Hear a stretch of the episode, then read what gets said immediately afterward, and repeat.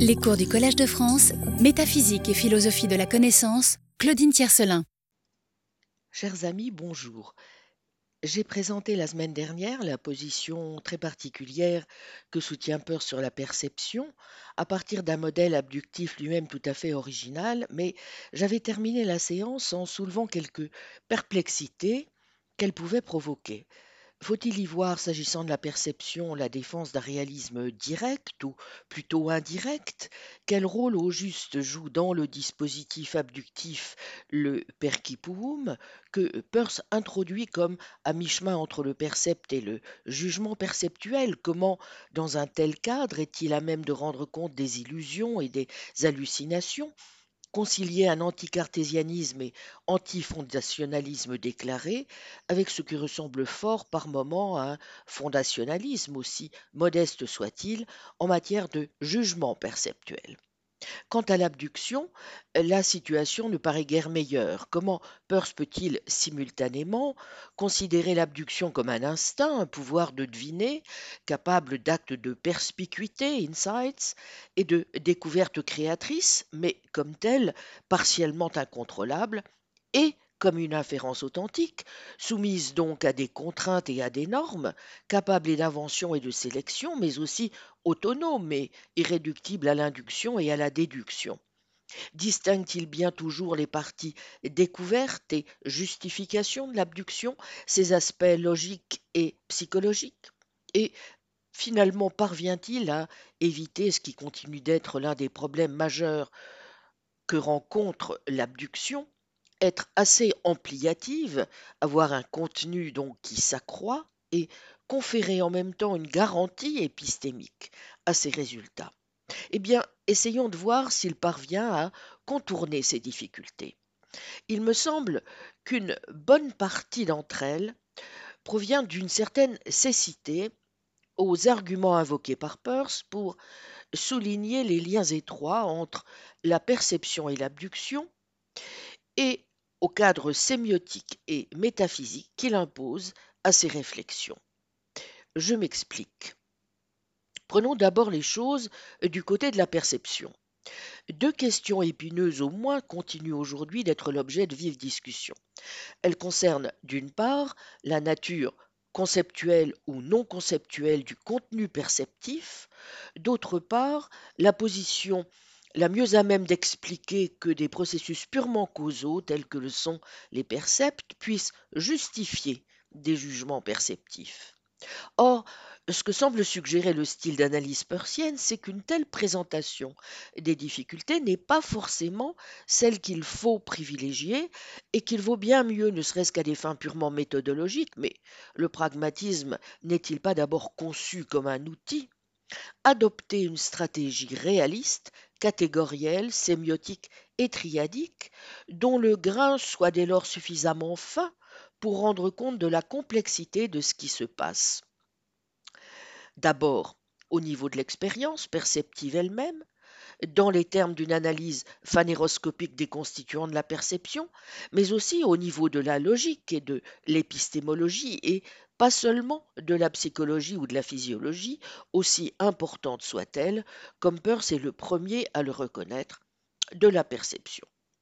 À dire vrai, c'est même là le, le cœur de la critique qu'il effectue de la méthode adoptée par William James dans les Principles of Psychology.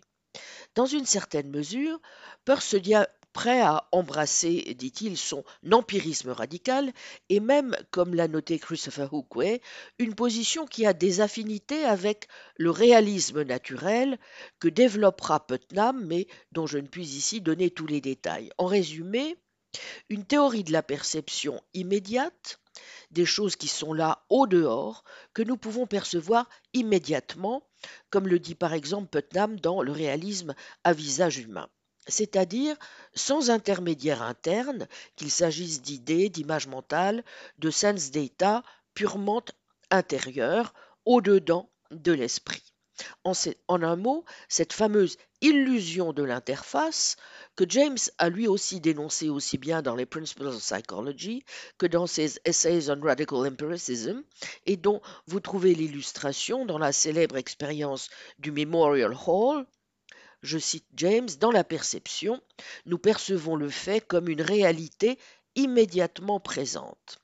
Et plus loin, écrit-il, la réalité, c'est ce qu'il écrit dans la notion de conscience, c'est la perception même. Certes, si cela veut dire simplement une impulsion primitive à affirmer immédiatement la réalité de ce qui est conçu, Peirce dit être pleinement en accord avec cette manière de voir les choses, mais ce faisant, il ne croit pas que ce soit là une position, somme toute bien différente de celle que défendaient Thomas Reid ou Kant. Peirce manifeste les mêmes réticences que James à l'égard d'une division tranchée entre le physique et le psychique souligne comme lui la fragilité des frontières entre l'interne et l'externe, qu'il vaudrait mieux traiter comme des franges, fringes, des estompes, shadings, et des dégradés, gradations, plutôt que comme des distinctions absolues. Rappelons ces mots de William James il est impossible de tracer la moindre ligne de distinction nette entre la conscience plus nue et la conscience plus riche, parce que dès l'instant où nous allons au-delà de la première sensation crue, toute notre conscience est une affaire de suggestion, et les diverses suggestions s'estompent graduellement l'une dans l'autre. Fin de citation. De toute évidence, Peirce partagerait donc avec lui, mais c'est aussi une idée que l'on trouvera chez Putnam, voyez Pragmatism and Open Question, l'idée de l'impossible séparation entre les termes verbaux et leur signification. En d'autres termes, l'expérience n'est pas, en tant qu'expérience, factorisable. À bien des égards aussi, la manière dont est conçu le passage du voir au penser et du penser au voir, que j'ai analysé la semaine dernière, présente des affinités avec la description que propose non seulement Putnam, mais aussi Wittgenstein de ce que l'on a pu appeler le phénomène du changement d'aspect, si minutieusement analysé par Jacques Bouvresse dans son ouvrage de 1995 Langage, perception et réalité. Je vous renvoie aux pages 340 et suivantes. La critique par Wittgenstein de la Gestalt psychologie de Köhler, la perception de forme générale et la question de savoir dans quelle mesure Wittgenstein serait prêt ou non à admettre une conception de la perception comme assimilation. Même si à d'autres égards aussi, euh, les analyses de Peirce en termes, comme on l'a vu, de perception iconique de la généralité qui suit, pour ainsi dire, l'organisation naturelle de notre constitution, produit de l'évolution, pourrait être plus proche, en définitive, de la conception de Köhler que de celle de Wittgenstein, et plus proche aussi d'une forme de physique naïve ou écologique, du genre de celle que défendent des auteurs comme Gibson,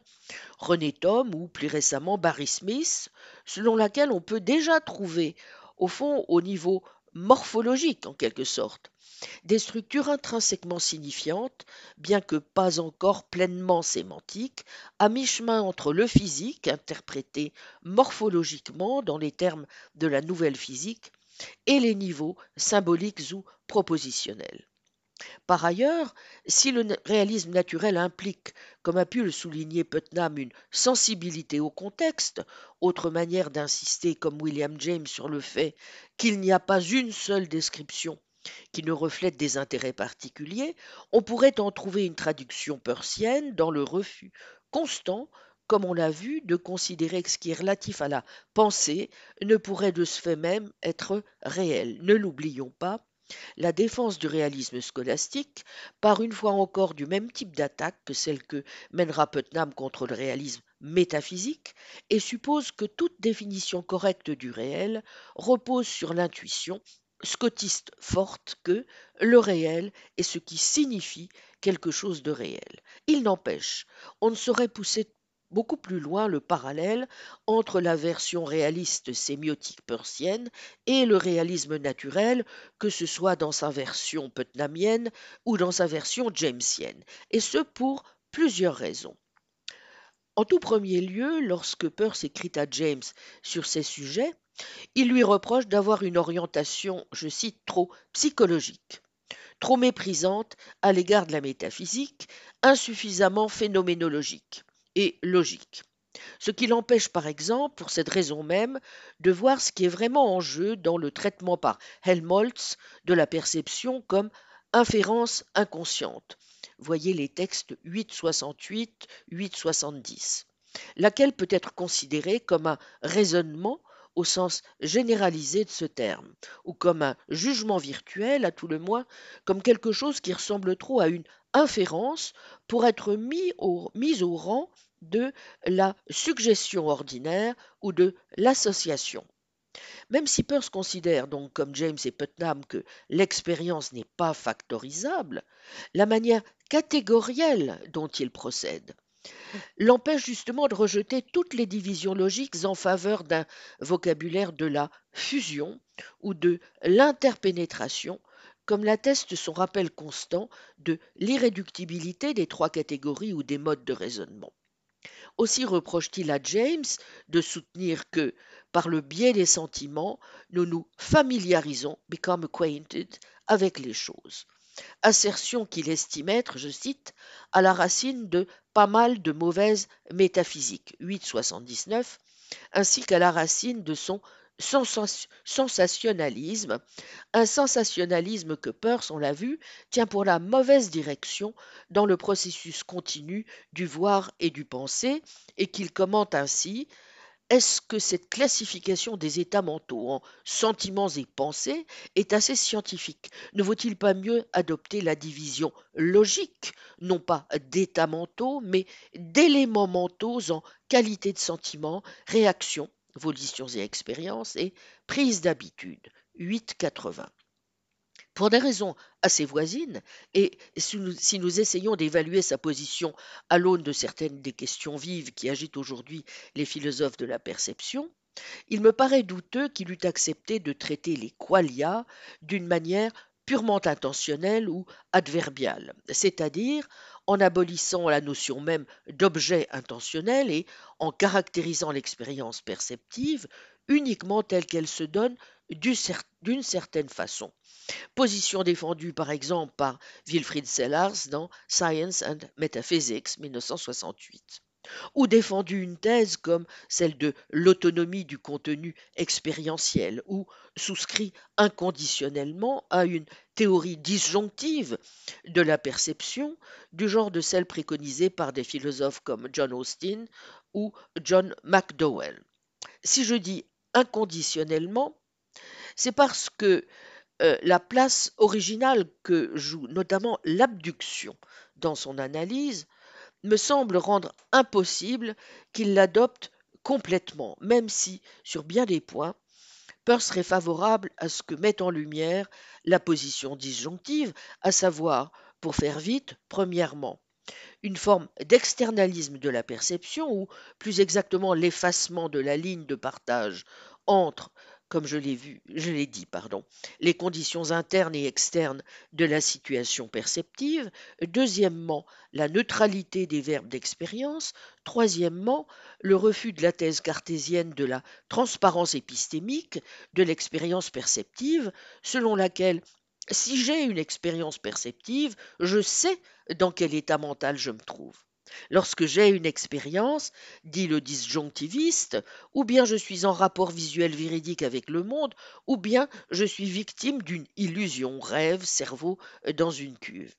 Mais le simple fait d'avoir eu une expérience ne me permet pas de savoir de manière infaillible dans quel état mental je me trouve. Toutefois, et c'est une manière de résister au scénario sceptique cartésien, cela n'implique pas que dans l'expérience véridique et dans l'illusion me soient donnés les mêmes objets. En tout état de cause, l'accent mis par peur sur la réalité de l'objet dynamique rend par ailleurs peu probable, en dépit de l'irréductibilité de la priméité, catégorie des qualia et du sentir, dont Peirce insiste en permanence sur le vague et la force présentielle, qu'il accepterait de limiter l'expérience perceptive à un sentir, sensing, des aspects de la réalité au dehors, pour reprendre l'expression de James, et qu'il rejetterait la théorie causale de la perception, selon laquelle dire que nous percevons les choses extérieures signifie que nous sommes déterminés causalement à avoir certaines expériences subjectives par ces choses extérieures, pour reprendre la formulation de Putnam et encore moins ce qu'implique ce rejet, s'agissant de l'attention apportée à l'examen des mécanismes neurophysiologiques ou biologiques mis en œuvre dans la perception. Et s'il est incontestable que Peirce suit bien certains aspects de l'analyse néo-kantienne de McDowell ou de Putnam,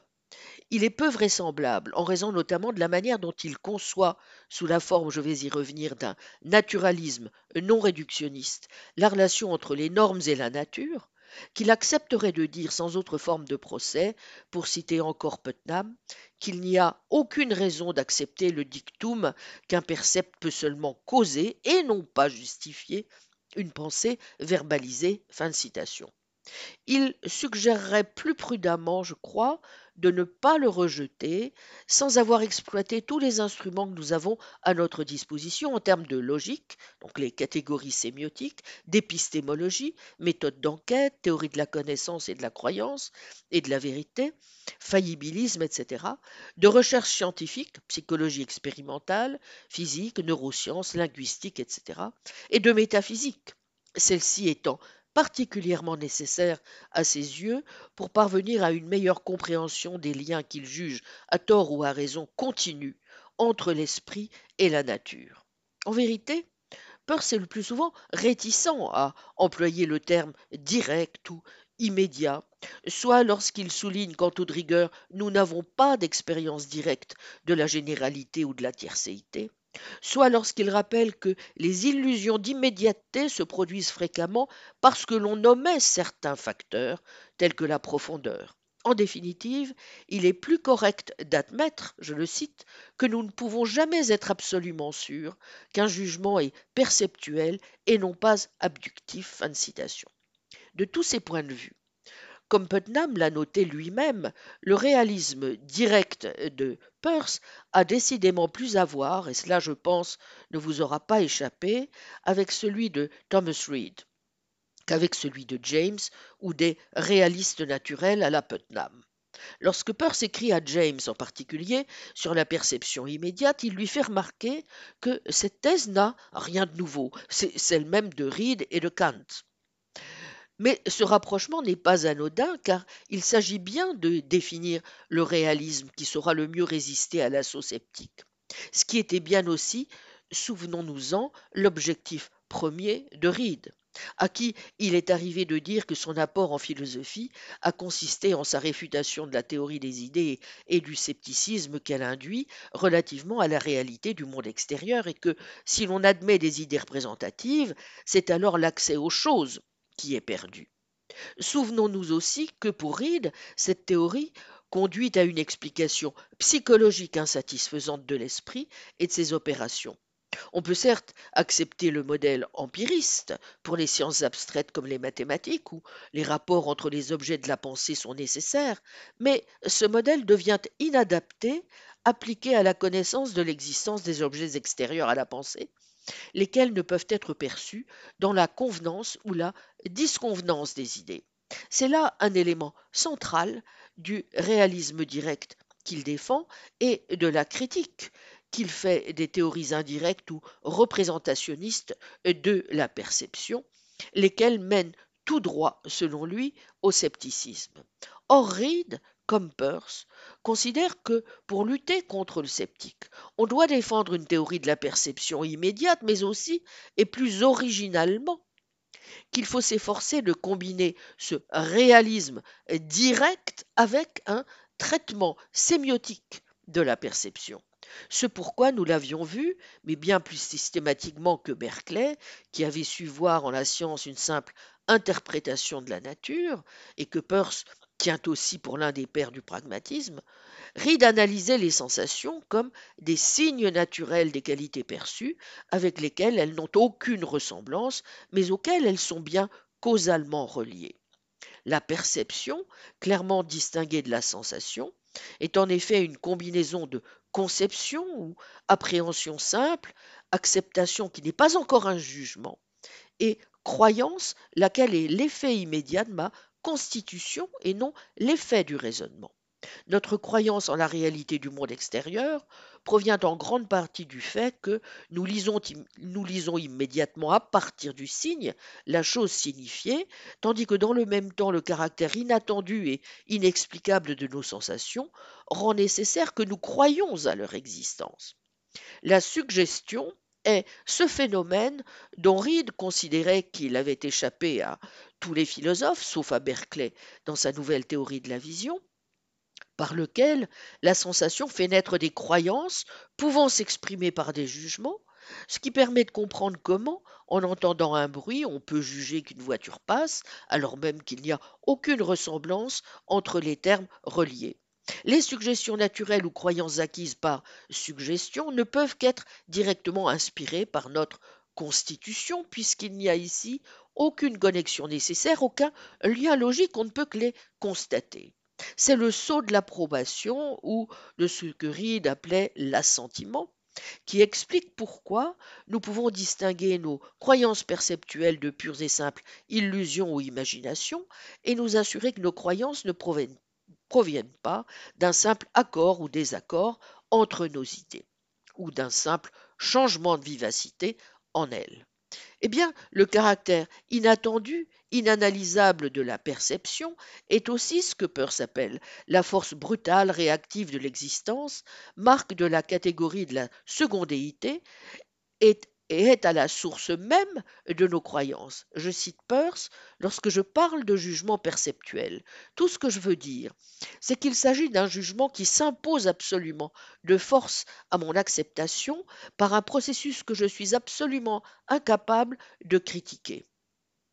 Où commence, dans le processus de la cognition, la possibilité du contrôle? Certainement pas avant la formation du percept. Même une fois le percept formé, il y a une opération qui me paraît totalement incontrôlable, c'est celle qui consiste à juger ce que la personne perçoit au juste. Fin citation. Eh bien, tout comme Reed, Peirce considère donc que de telles caractéristiques de la perception, et le rôle important que joue en cette affaire notre constitution naturelle, expliquent pourquoi il est impossible de les critiquer, de les contrôler, mais aussi ce qui leur donne des titres à fonctionner, sinon comme des premiers principes de sens commun, du moins comme des propositions indubitables et acritiques, ce qui leur permet de jouer un rôle dans le processus de justification d'autres croyances ou à tout le moins de nous donner le droit d'entretenir d'autres croyances. Je cite, Nos jugements perceptuels sont les premières prémices de tous nos raisonnements et il est impossible de les remettre en cause. Tous nos autres jugements sont autant de théories dont la seule justification est d'avoir été et d'être à l'avenir issus de jugements perceptuels. Fin de citation. C'est donc le choc extérieur de la perception qui nous met en contact avec la réalité. Mais prenons-y garde, la perception n'est pas que secondéité, catégorie du choc, de la réaction, de l'existence, ou priméité, catégorie du sentir, du spontané, du qualitatif. Elle comporte aussi un élément de tiercéité, catégorie de l'intelligence, du sens, de la médiation. Bref, nos percepts mêmes sont les résultats d'une élaboration cognitive. Aussi cela implique-t-il, comme l'a bien vu Oukoué, que l'on soutienne à la fois que mon jugement de perception établit quelque chose à propos de l'expérience visuelle, qui pourra donner lieu à une surprise dans l'expérience ultérieure, et que mon jugement de perception est influencé par une large palette de croyances d'arrière-plan et, d'hypothèses. Il nous offre en quelque sorte une théorie réfutable de la réalité je cite Peirce, nos premières prémices, les jugements perceptuels, doivent être considérés comme un cas extrême d'inférences abductives dont ils diffèrent en ceci qu'ils sont absolument à l'abri de toute critique. La suggestion abductive nous vient en un flash. C'est un acte de perspicuité, bien que d'une perspicuité extrêmement faillible. Fin de citation. Tout compte rendu de perception va donc toujours au-delà de mon expérience immédiate et suppose une suggestion abductive ou une interprétation de ce qui est vu. Bref, contient une petite théorie qui à tout instant peut entrer en conflit avec l'expérience extérieure et se révéler erronée servant d'un côté de certitude fondamentale et jouant un rôle spécifique dans la justification, Ces croyances peuvent, de l'autre, être révoquées en doute parce que, perdant les propriétés qui leur conféraient cette fonction. Toutefois, Peirce se sépare de Reed sur un point important. Il objecte à son dualisme et lui reproche, comme James pour la même raison critiquait le Reedien Helmholtz, de trop se concentrer sur des modes de raisonnement tels que l'induction ou l'analogie, de n'être pas assez précis, bien qu'il ait été l'un des premiers à en mesurer l'importance, sur le rôle spécifique des trois catégories dans notre approche de la réalité, et il regrette qu'il n'ait pas eu les moyens de voir, mais il écrivait avant Darwin, que nous suivons moins nos instincts, que nous ne passons notre temps à sortir du domaine d'application de nos instincts. Partant, il ne peut y avoir de liste fixe de principes indubitables et nous devons quitter l'école écossaise du sens commun pour celle que Peirce appelle du sens commun critique, critical common sensism. En d'autres termes, devenir, selon cette unique combinaison pragmaticiste, des antisceptiques, mais aussi des faillibilistes radicaux. Or, plus que la possibilité de l'illusion d'immédiateté, c'est cette attitude critique et faillibiliste qui explique la dualité de la position persienne. D'un côté,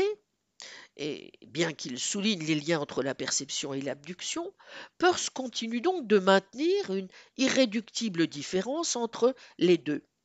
Contrairement à une suggestion abductive qui est quelque chose dont on peut remettre en question ou même nier la vérité, nous ne pouvons pas former la moindre conception de ce que ce serait de nier le jugement perceptuel, fin de citation, qui échappe absolument au contrôle et à la critique. Je cite, Si je juge qu'une image perceptuelle est rouge, je puis concevoir qu'un autre homme n'est pas ce même percept. Je puis aussi concevoir qu'il est ce percept, mais qu'il n'ait jamais songé à se demander s'il est rouge ou non. Je peux concevoir que, même si les couleurs font partie de ses sensations, il n'aura jamais eu son attention dirigée vers elles. Ou je puis concevoir qu'au lieu de la rougeur, une conception relativement différente se produise dans son esprit, qu'il juge par exemple que ce percept a une couleur, a une chaleur de couleur. Je puis imaginer que la rougeur de mon percept est excessivement faible et sourde, en sorte qu'on ne puisse dire avec certitude si c'est rouge ou non mais que quelqu'un ait un percept semblable au mien et se pose la question de savoir si son percept est rouge, ce qui impliquerait qu'il a déjà jugé qu'un percept quelconque est rouge, et qu'après avoir fait soigneusement attention à ce percept, il déclare qu'il n'est décidément et manifestement pas rouge, lorsque je juge qu'il est de toute évidence rouge, c'est là quelque chose que je ne peux absolument pas comprendre. Fin. Mais d'un autre côté, il importe aussi de montrer, comme on le voit dans certaines expériences perceptuelles, telles que la ligne serpentine ou l'escalier de Schröder que j'évoquais la semaine dernière, ou encore dans le cas du train au repos qui semble se mettre en mouvement lorsqu'un autre train passe à côté au ralenti, que même si, je cite, la première fois qu'on nous la montre, elle paraît échapper tout à fait au contrôle de la critique rationnelle comme n'importe quel percept, toutefois, après bien des répétitions de l'expérience qui est à présent familière, l'illusion s'estompe en commençant d'abord par être moins déterminée pour finir par cesser complètement. Fin de citation. Comme si nous avions ainsi converti un perquipuum incontrôlable en une imagination contrôlée par un bref processus d'éducation. Fin de citation. Autrement dit, si l'analyse de la perception oriente vers une certaine forme de fondationalisme, il s'agit, comme nous avons déjà eu l'occasion de le dire, d'un fondationalisme modeste qui s'appuie moins sur des premiers principes que sur des croyances susceptibles à tout moment de changer de statut et d'être remises en cause. Enfin, on ne saurait véritablement apprécier la pertinence de l'analyse persienne de la perception si, outre sa dimension sémiotique, ses affinités avec une perspective ridienne ou son approche critique et faillibiliste de sens commun, on ne précisait pas, pour évaluer la fonction qui est la sienne dans la perception, la nature même de l'induction. Quelques précisions donc sur ce plan. Car si l'on critique souvent, non sans raison, toute conception qui s'appuierait sur une forme de réalisme direct, dont on a vu qu'elle n'est pas en définitive celle de Peirce, on rejette aussi souvent toute analyse de la perception qui reprendrait à son compte la conception en gros helmholtzienne de la perception comme hypothèse, soit parce que, nonobstant les mystères qui entourent les mécanismes plus ou moins inconscients qu'elle semble supposer, elle insiste aussi trop en définitive sur la dimension inférentielle et judicative de la perception, faisant fi des aspects dynamiques et qualitatifs de l'expérience elle-même, soit parce que l'on voit mal en quoi la dimension hypothétique de la perception pourrait en quoi que ce soit être versée au crédit des tentatives non seulement légitimes mais souhaitables, visant à élucider la valeur proprement épistémique de la perception, en d'autres termes, ce qui, dans la perception, peut constituer un véritable apport pour la connaissance elle-même. Or, la manière dont Peirce envisage la nature et le statut de l'abduction oblige précisément à reconsidérer ce genre de mise à l'écart qui s'applique au demeurant le plus souvent, au moins autant qu'à la conception de la perception, à la valeur épistémique et logique que l'on est prêt à concéder à l'abduction elle-même. Oh, l'on connaît les reproches souvent faits à Peirce malgré ses dénégations, mais au moins autant à l'abduction elle-même celui notamment de confondre les plans logiques et psychologiques ou de surestimer dans cette procédure des éléments aussi irrationnels que l'instinct ou le pouvoir de deviner. C'est par exemple ce dont l'accusait Yako Intika. Au demeurant, le logicien de Milford adopte bien lui-même, jusqu'à un certain point, une position qu'on pourrait dire déflationniste quant à la valeur et la portée logique de l'abduction. Sur sa validité, il avoue qu'il y a peu à dire, que c'est un processus de pensée incapable de produire une conclusion qui soit plus définie qu'une conjecture, un acte de perspicuité très faillible, la plus basse des trois classes de raisonnement, bien que valide, elle est souvent faible, plus souvent erronée que juste, et mieux vaut l'évaluer en termes de fécondité que de validité. Je poursuis. Elle suggère simplement que quelque chose peut-être, en sorte que sa seule justification est qu'à partir de sa suggestion, la déduction peut tirer une prédiction qui peut être testée par induction. Toujours se souvenir donc qu'on peut admettre n'importe quelle hypothèse en l'absence de toute autre raison particulière de penser le contraire, pourvu qu'elle soit susceptible de vérification expérimentale et seulement dans la mesure où elle est susceptible d'une telle vérification. Telle est approximativement la doctrine du pragmatisme. En définitive, il est vrai qu'aucune nouvelle vérité n'est atteinte autrement et que quelques vérités sont ainsi atteintes, mais, je le cite, ce n'est rien de plus que du deviner, guessing, une faculté que l'on attribue aux Yankees, même si l'on ne doit pas oublier que comme elle ressemble à l'instinct, la fréquence relative avec laquelle elle est juste n'en est pas moins dans l'ensemble la chose la plus merveilleuse de notre constitution. Pourtant, il est tout aussi manifeste que Peirce entend bien l'abduction comme un phénomène relevant de la logique. Mais alors comment l'entendre?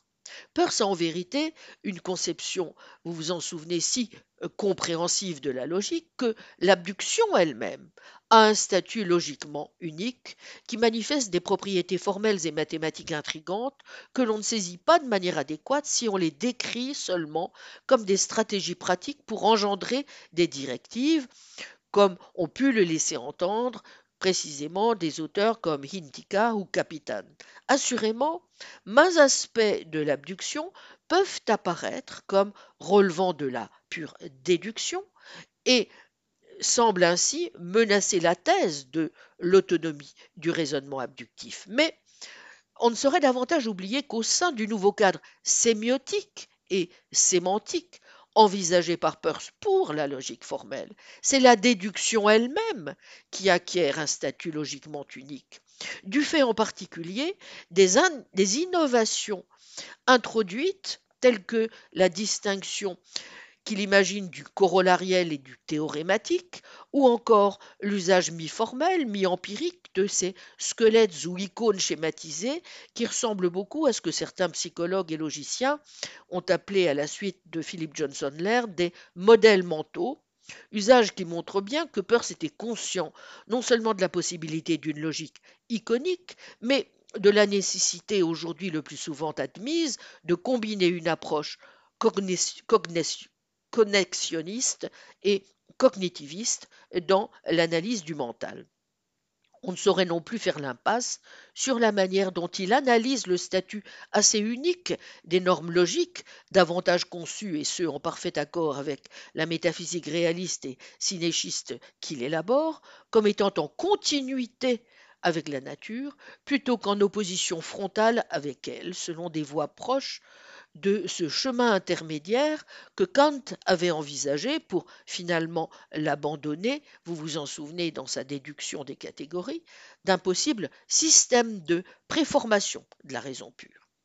Assurément, certains aspects mystérieux demeurent sur le genre de perception de la généralité qui se produit dans la phase de suggestion observationnelle ou abductive, même si ici encore le mystère est quelque peu atténué par la signification spéciale et le fonctionnement que Peirce confère à la généralité elle-même, du fait justement des liens nécessaires que doivent maintenir les icônes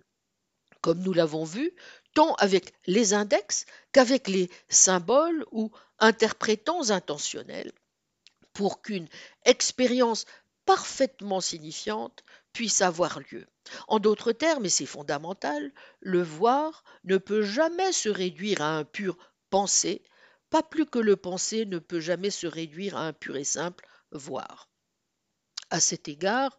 Peirce est proche, ici encore, plutôt qu'il ne s'en distingue d'un Wittgenstein et de l'idée qu'à strictement parler, c'est seulement au moment où l'on s'élève au niveau du complexe symbolique que l'on peut désigner quoi que ce soit ou exprimer ce que Frege appellerait une pensée complète. En revanche,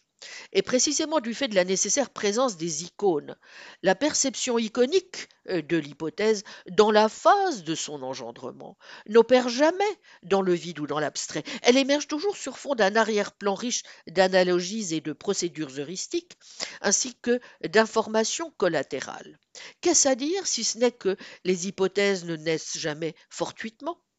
En vérité, elles apparaissent le plus souvent dans le contexte d'une rupture dans l'attente ou d'une surprise qui trouble l'état mental de calme cognitif et stimule l'exigence d'explication. Mais est-ce là un défaut ou au contraire, comme ont pu euh, le montrer certains auteurs contemporains, comme euh, ou, ou la seule manière de comprendre ce qui se passe dans la phase heuristique de la logique de l'abduction.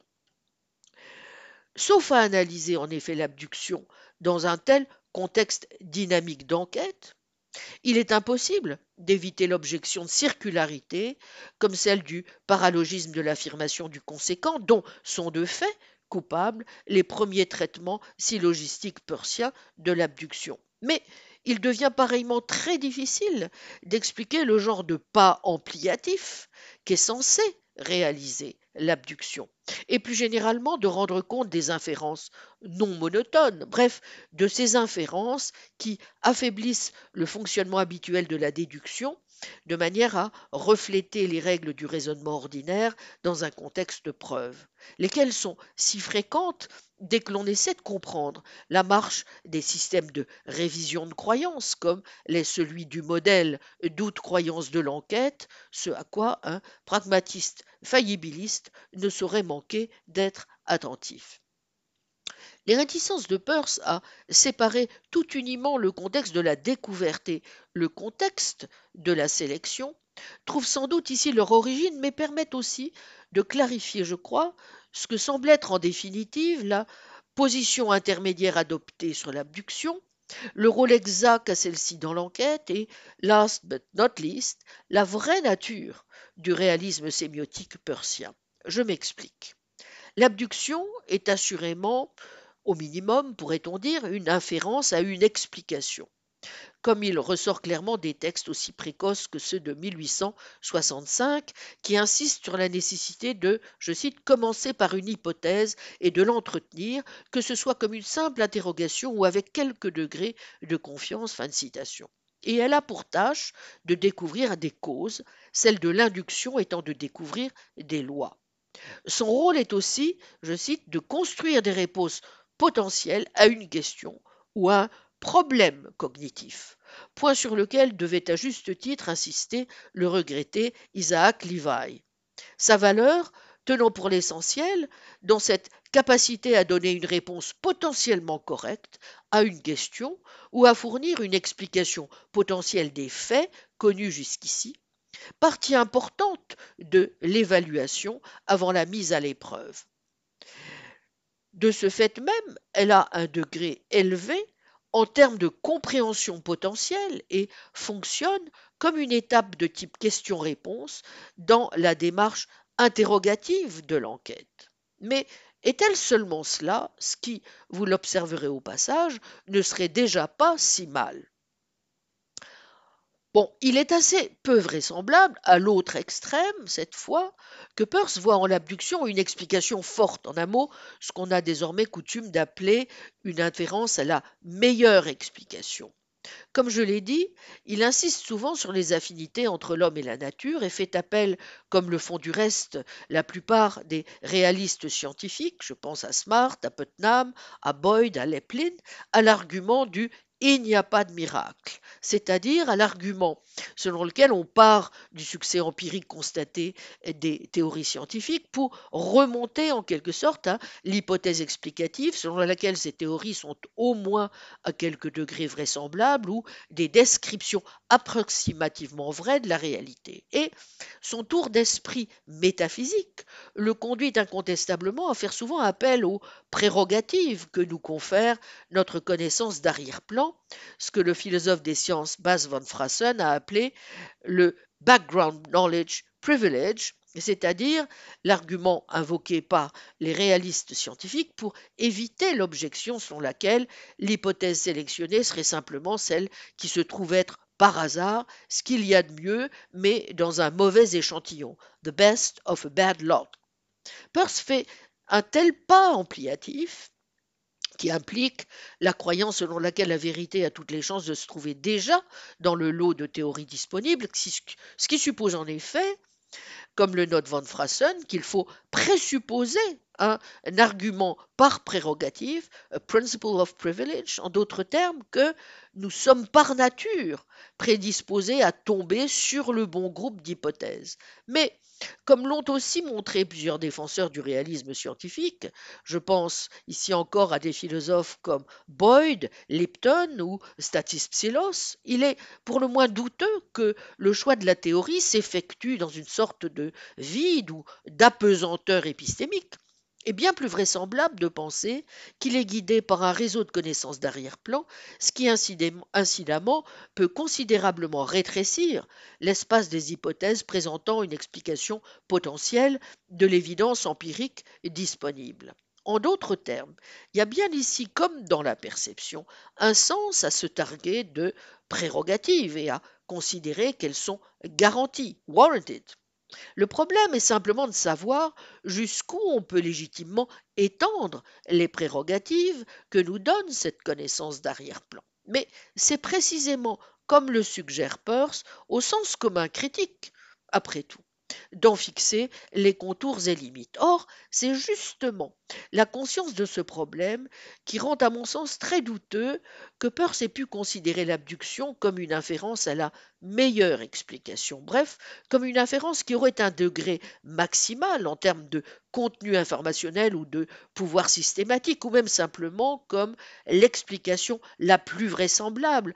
telle que vous pouvez la trouver dans certaines versions affaiblies, comme celle de l'explication potentielle la plus charmante, loveliest potential explanation, pour reprendre la formulation de Lipton. Et pourtant, et pourtant, L'abduction est plus qu'un simple chemin que l'on conseillerait de prendre pour trouver des hypothèses valables, mais qui ne participerait au fond en rien à la partie relevant de la justification ou du renforcement, puis, puisqu'elle laisserait tout ce qui a trait à l'acceptabilité aux prédictions observables qu'on en dérive déductivement, et tout ce qui a trait à sa confirmation aux épreuves et tests conduits inductivement. Sans doute convient-il donc d'entendre plutôt l'abduction dans l'esprit de Peirce comme une inférence, dirais-je, à une bonne explication dont le rôle serait d'énoncer quelles sont les opérations de révision de croyances qui sont adéquatement impliquées dans le choix d'hypothèses que l'on considère sérieusement sans nécessairement les accepter. Mais vous comprenez mieux à présent pourquoi perception et abduction sont si étroitement liées et pourquoi aussi? C'est tout le pragmatisme qui est conçu comme la logique de l'abduction. C'est en effet que dans l'abduction, comme dans la perception, nous commençons par colliger, par observer, en termes ridiens concevoir, mais nous ne croyons pas encore pleinement, ni ne jugeons, ni ne donnons notre assentiment.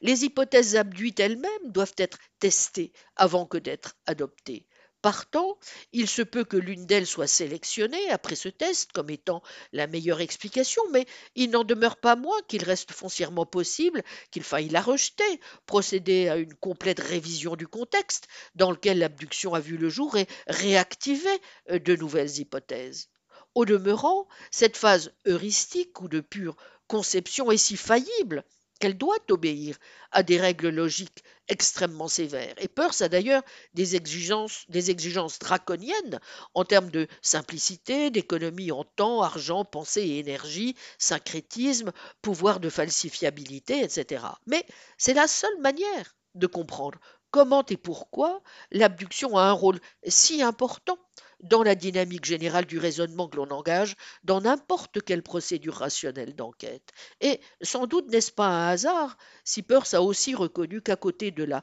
doctrine purement logique de la manière dont la découverte doit se produire, il y a en sus, je le cite, une analyse psychologique de la question qui est de la plus haute importance et à laquelle il faudrait consacrer le temps requis de manière à fixer les règles de cette méthode de découverte de la méthode, autre nom pour la doctrine générale de la nature de l'action téléologique en général de 108. Il ne faut donc jamais oublier que le moindre élément de théorie scientifique aujourd'hui fermement établi, écrit-il, a été dû à l'abduction. Assurément, sa seule justification est que si nous voulons jamais comprendre le moins du monde les choses, ce doit être de cette manière. Et cela ne veut dire qu'une chose. Comme dans le cas de la perception, nous devons à un moment ou à un autre simplement faire confiance à nos facultés, nous fier, ainsi que Reed le soulignait, à notre constitution. Sans doute en faut-il plus pour réfuter un sceptique et pour assumer notre maîtrise du réel, mais à tout le moins, nous prenons le risque de chercher à comprendre. Et ici encore, si l'on est rationaliste et réaliste, c'est au fond la seule attitude qui vaille, sauf à renoncer à tout espoir en, je cite, la seule possibilité de connaissance, quelle qu'elle soit. Fin de citation. L'examen que nous avons mené jusqu'à présent du modèle sémiotique réaliste déployé par Peirce nous a fait mesurer plusieurs choses et, entre autres, celle-ci. Ce qui importe, ce n'est pas le signe en tant que tel qu'on pourrait faire entrer dans telle ou telle classification, c'est la relation signe. C'est pourquoi, comme l'a souligné notamment Thomas Short, ce qui suppose que pour Peirce le signe lui-même est une triade ou une relation signe et non le simple relatum d'une relation triadique, font fausse route. C'est le cas, par exemple, de Charles Morris, qui pour cette raison en 1938, dans Foundations of a Theory of Science, puis dans son important développement de 1946, Science, Language and Behavior, avait jugé nécessaire d'inventer une troisième partie ou un troisième relatum, en plus du signe de l'objet de son interprétant, à savoir le véhicule du signe identifiant alors le signe soit comme le véhicule plus l'objet plus l'interprétant, soit comme la relation liant les trois. ce qui chez Peirce n'a pas la moindre base car le véhicule du signe le signe, l'objet et l'interprétant étant d'autres choses distinctes du signe. Même si le dit Maurice avait pris soin de dire, pour résister notamment aux foudres qu'avait suscité chez John Dewey son interprétation supposée de Peirce, qu'il n'avait pas vraiment Peirce à l'esprit et que son livre, de type du reste programmatique plus qu'achevé et dont les innovations terminologiques avaient une visée d'abord méthodologique, s'adressait à, je cite, un public mêlé, mixed audience, composé de ceux qui souhaitent participer à l'élaboration d'une science expérimentale, de ceux qui cherchent dans la sémiotique sa portée possible pour divers champs d'intérêt, qui peuvent être les leurs, et de ceux qui cherchent à faire progresser l'intégration de la connaissance. Voyez notamment l'article de 1948 où il répond à John Dewey, Science about Science about Science. Pas plus qu'il ne visait Peirce lorsque, pour opérer la fondation d'une théorie des signes, projet d'abord conçu à l'instar des empiristes logiques comme Neurath ou Carnap comme un mouvement pour l'unité de la science, qui se donnait pour objectif de faire la jonction entre la philosophie continentale et la philosophie anglo-saxonne et d'opérer une vaste synthèse, et de définir le rôle d'une philosophie adéquate au mouvement et à l'esprit scientifique, donc à vocation universelle, projet incidemment pour lequel Peirce aurait sûrement eu de la sympathie, Maurice devait juger nécessaire, à la différence cette fois d'un Peirce, pour qui, comme on l'a vu, la relation signe était au fond pragmatiste de part en part, de distinguer nettement pour sa part trois niveaux, le sémantique, la relation des signes à ce à quoi ils s'appliquent, le syntactique, la relation des signes entre eux, et un troisième, sur lequel il lui tient à cœur d'insister, vraiment, le pragmatique, entendu par lui comme la relation des signes avec leurs interprètes. D'où une troisième bévue, puisque, ce faisant, Maurice rajoutait au concept d'interprétant celui d'interprète, interpreter, suscitant les réactions là encore courroucées de Dewey, qui n'avait eu aucun mal à lui rappeler que c'était bien là tout de même, sinon une inversion du projet persien, à tout le moins une psychologisation indue, dans la mesure où Peirce avait explicitement indiqué, notamment dans une lettre de 1908 à Lady Welby, que, je cite, l'interprétant est un effet sur une personne, mais en s'empressant de préciser qu'il avait, je cite, ajouté sur une personne comme pour jeter un gâteau à Cerbère parce qu'il désespérait de faire comprendre sa propre conception bien plus large. Autre manière de souligner que la catégorie des interprétants pouvait donc, dans l'esprit de Peirce, et comme nous avons pu le vérifier, s'entendre de façon non conceptuelle en termes d'action, d'habitude, de sentiments interprétant émotionnels, énergétiques, logiques, dynamiques, habituels, et ne se limitait en aucun cas à celle des seuls humains. Je ne crois pas, avait écrit Dewey, qu'il soit possible d'exagérer le mépris avec lequel Peirce aurait traité l'idée que ce qui interprète un signe linguistique puisse être laissé à la fantaisie ou au caprice de ceux à qui il arrive de l'utiliser. Voyez son article du 14 février 46, Peirce's Theory of Linguistic Science, Thought and Meaning.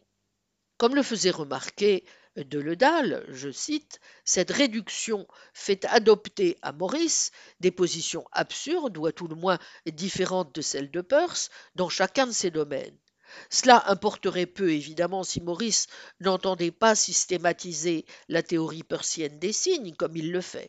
En sémantique, par exemple, la phrase chose, qui est l'appellation que donne Maurice à l'énoncé qui renvoie à une chose, servirait à désigner toute phrase dont le désignatum ne comporte pas de signe, comme il est dit dans Foundations. Or, la doctrine constante de Peirce, comme le fait remarquer Dewey, est que le signe renvoie à un signe. Comment, dans ce cas, le désignatum pourrait-il ne pas être un signe Fin de citation. Vous voyez le commentaire de Deledal à sa traduction euh, et à son édition décrit sur le site. Sans doute ces jugements sont-ils un peu injustes. Je vous renvoie pour mieux apprécier la subtilité de Maurice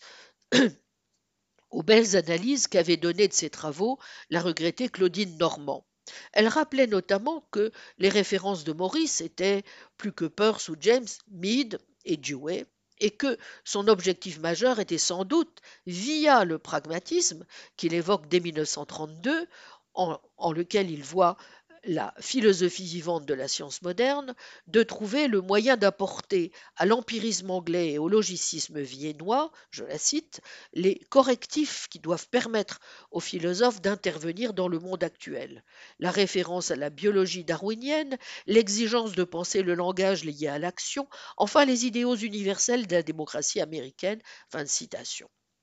Maurice insistant par ailleurs sur la dimension pragmatique du sens, par quoi il entendait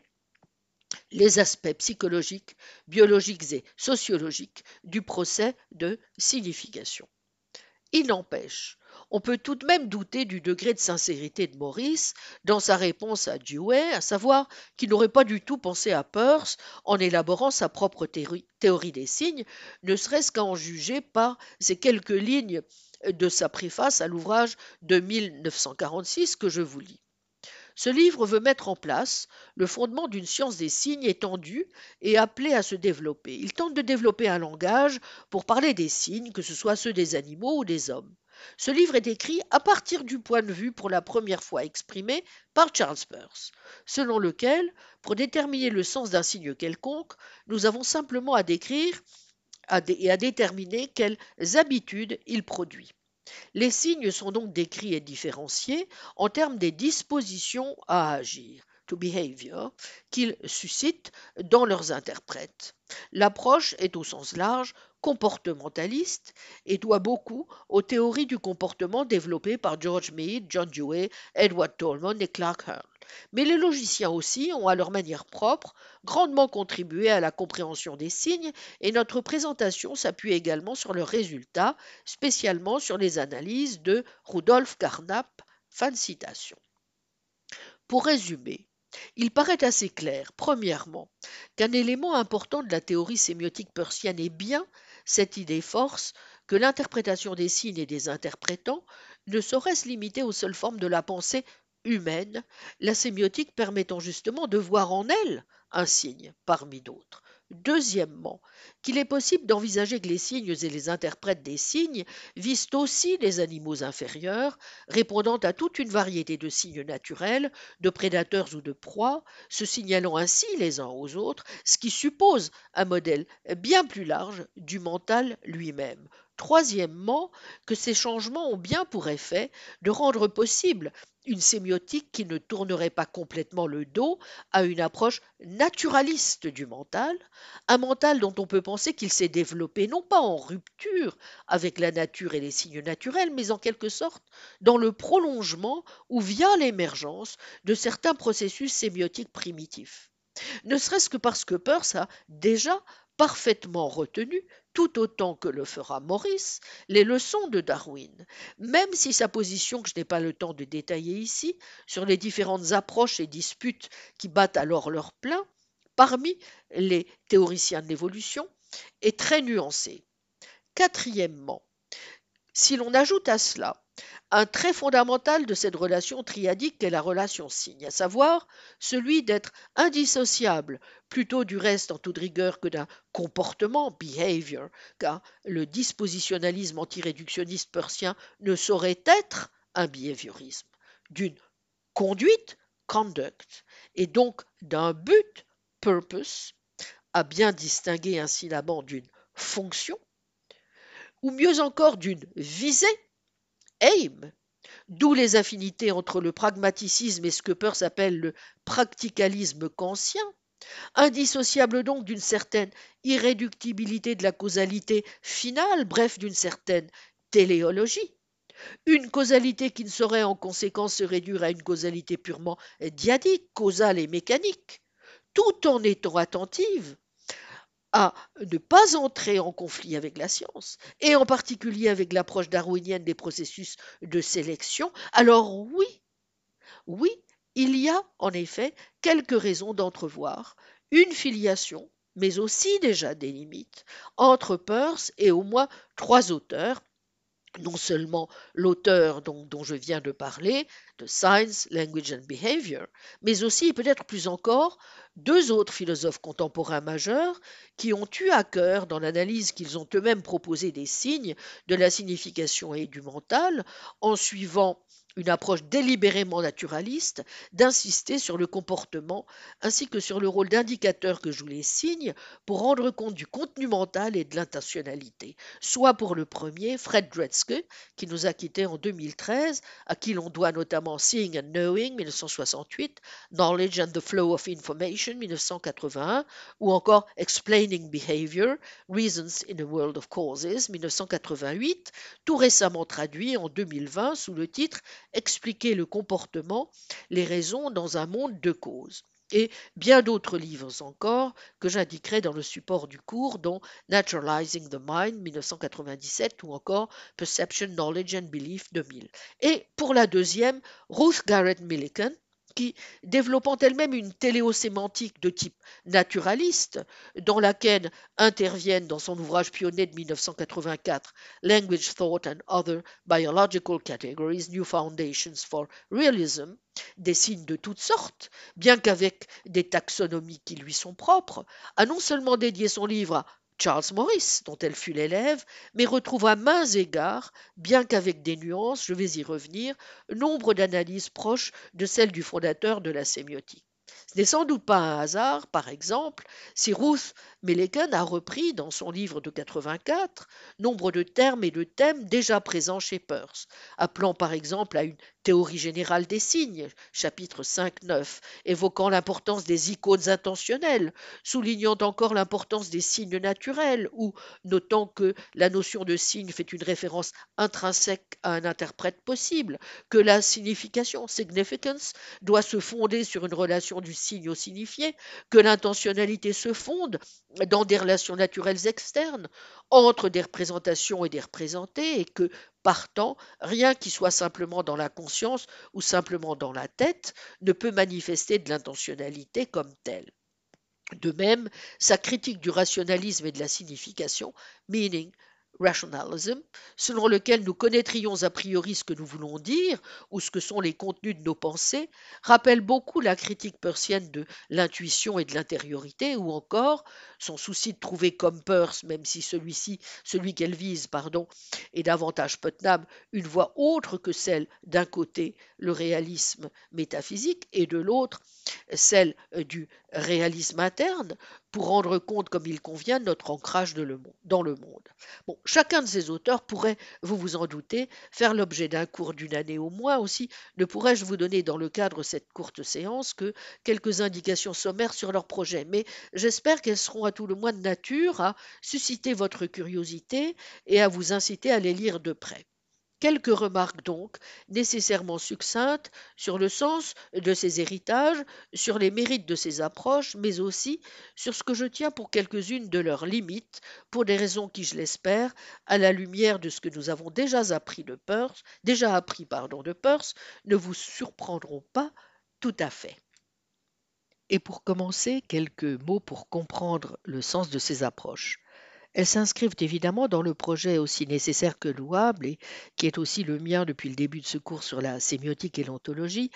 de déterminer comment on peut très largement situer l'esprit dans le monde et naturellement dans le monde qui nous environne. Euh, toutefois, quiconque s'efforce de répondre à des préoccupations de ce genre se trouve parfois en proie à des intuitions contraires. Ainsi, nous sommes prêts à admettre, par exemple, de ces phénomènes naturels que sont la fumée ou les cercles concentriques sur le tronc d'un arbre que l'on a abattu, que pour la première ils sont le signe du feu et que pour les seconds ils indiquent l'âge de l'arbre. Mais beaucoup moins disposés en revanche à soutenir que la fumée entendrait par là signifier le feu ou que l'arbre aurait l'intention de nous indiquer son âge. Parce que spontanément nous estimons que ni la fumée ni l'arbre ne pensent, pas plus qu'ils n'ont l'intention de faire quoi que ce soit. Il nous semble aller de soi que la signification naturelle n'implique aucunement la signification mentale, le vouloir dire, encore moins la signification conventionnelle, le vouloir dire quelque chose à quelqu'un en vertu d'une règle ou d'une convention. Si l'on compare la pauvreté des signes naturels à la richesse des signes mentaux et des signes linguistiques du langage humain, on ne peut que constater l'abîme qui les sépare. Il y aurait donc deux types de significations à distinguer. Une euh, signification naturelle d'un côté, qu'on peut interpréter en termes de causalité naturelle, et une signification non naturelle de l'autre distinction sur le principe duquel a insisté Paul Grice en 1969 dans Utter's Meaning and Intentions. Dans le cadre de la signification non naturelle, il y a une intention de signifier à quelqu'un une information qui n'est pas connue d'avance. Pour que l'on puisse passer d'une relation de signification naturelle à une relation de signification non naturelle et par là même à valeur épistémique, bref, pour que l'on puisse repérer dans ce langage une intention de communiquer, il faut réunir les trois conditions suivantes. Premièrement, énoncer une phrase susceptible de produire une réponse chez son auditeur. Deuxièmement, faire en sorte que son auditeur reconnaisse cette première intention. Et troisièmement, que l'on puisse voir que le fait que l'auditeur reconnaisse cette première intention fait partie de la raison pour laquelle l'auditeur répond comme il le fait.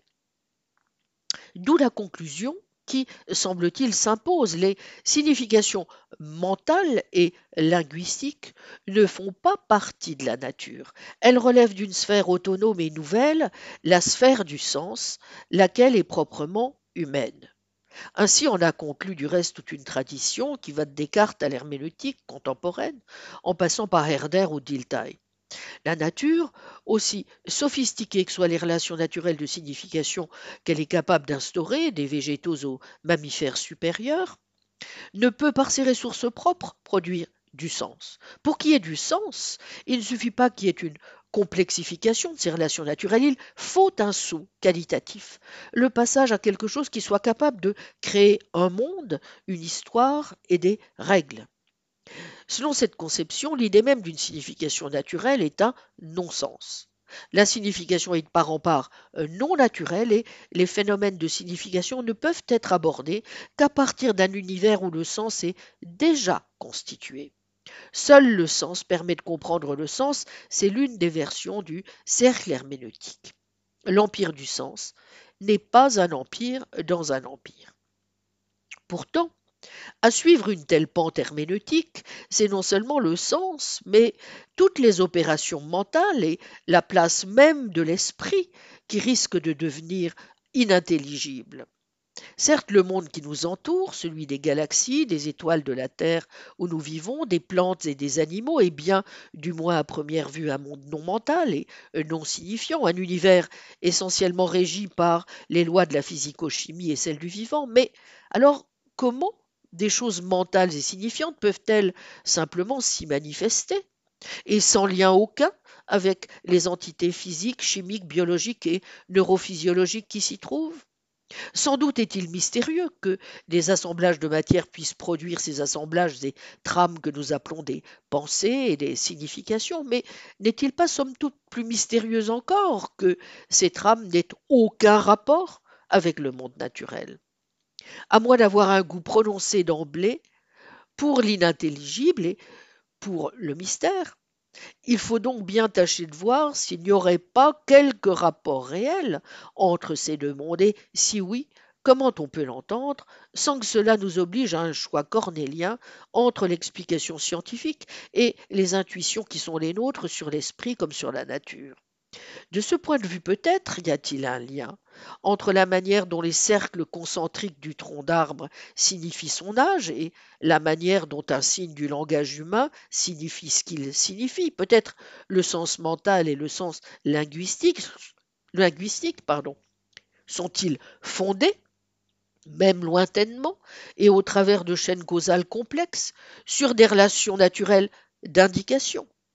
Eh bien, c'est précisément l'hypothèse dont partent les auteurs que j'évoquais à l'instant, Fred Redsky et Ruth Millikan. Sans doute ce naturalisme sémantique n'est-il pas nouveau, il est le propre de toute une tradition dans laquelle on peut inclure, et la liste n'est pas limitative, les stoïciens, les épicuriens, ou encore des auteurs dont, dont, dont parlait en étudiant les antécédents de la sémiotique, Occam, Hobbes, Condillac, Helmholtz, Mach, et plus près de nous, des behavioristes inspirés de Peirce comme Morris, Ogden et Richard aussi, dont je n'ai pas eu le temps de parler.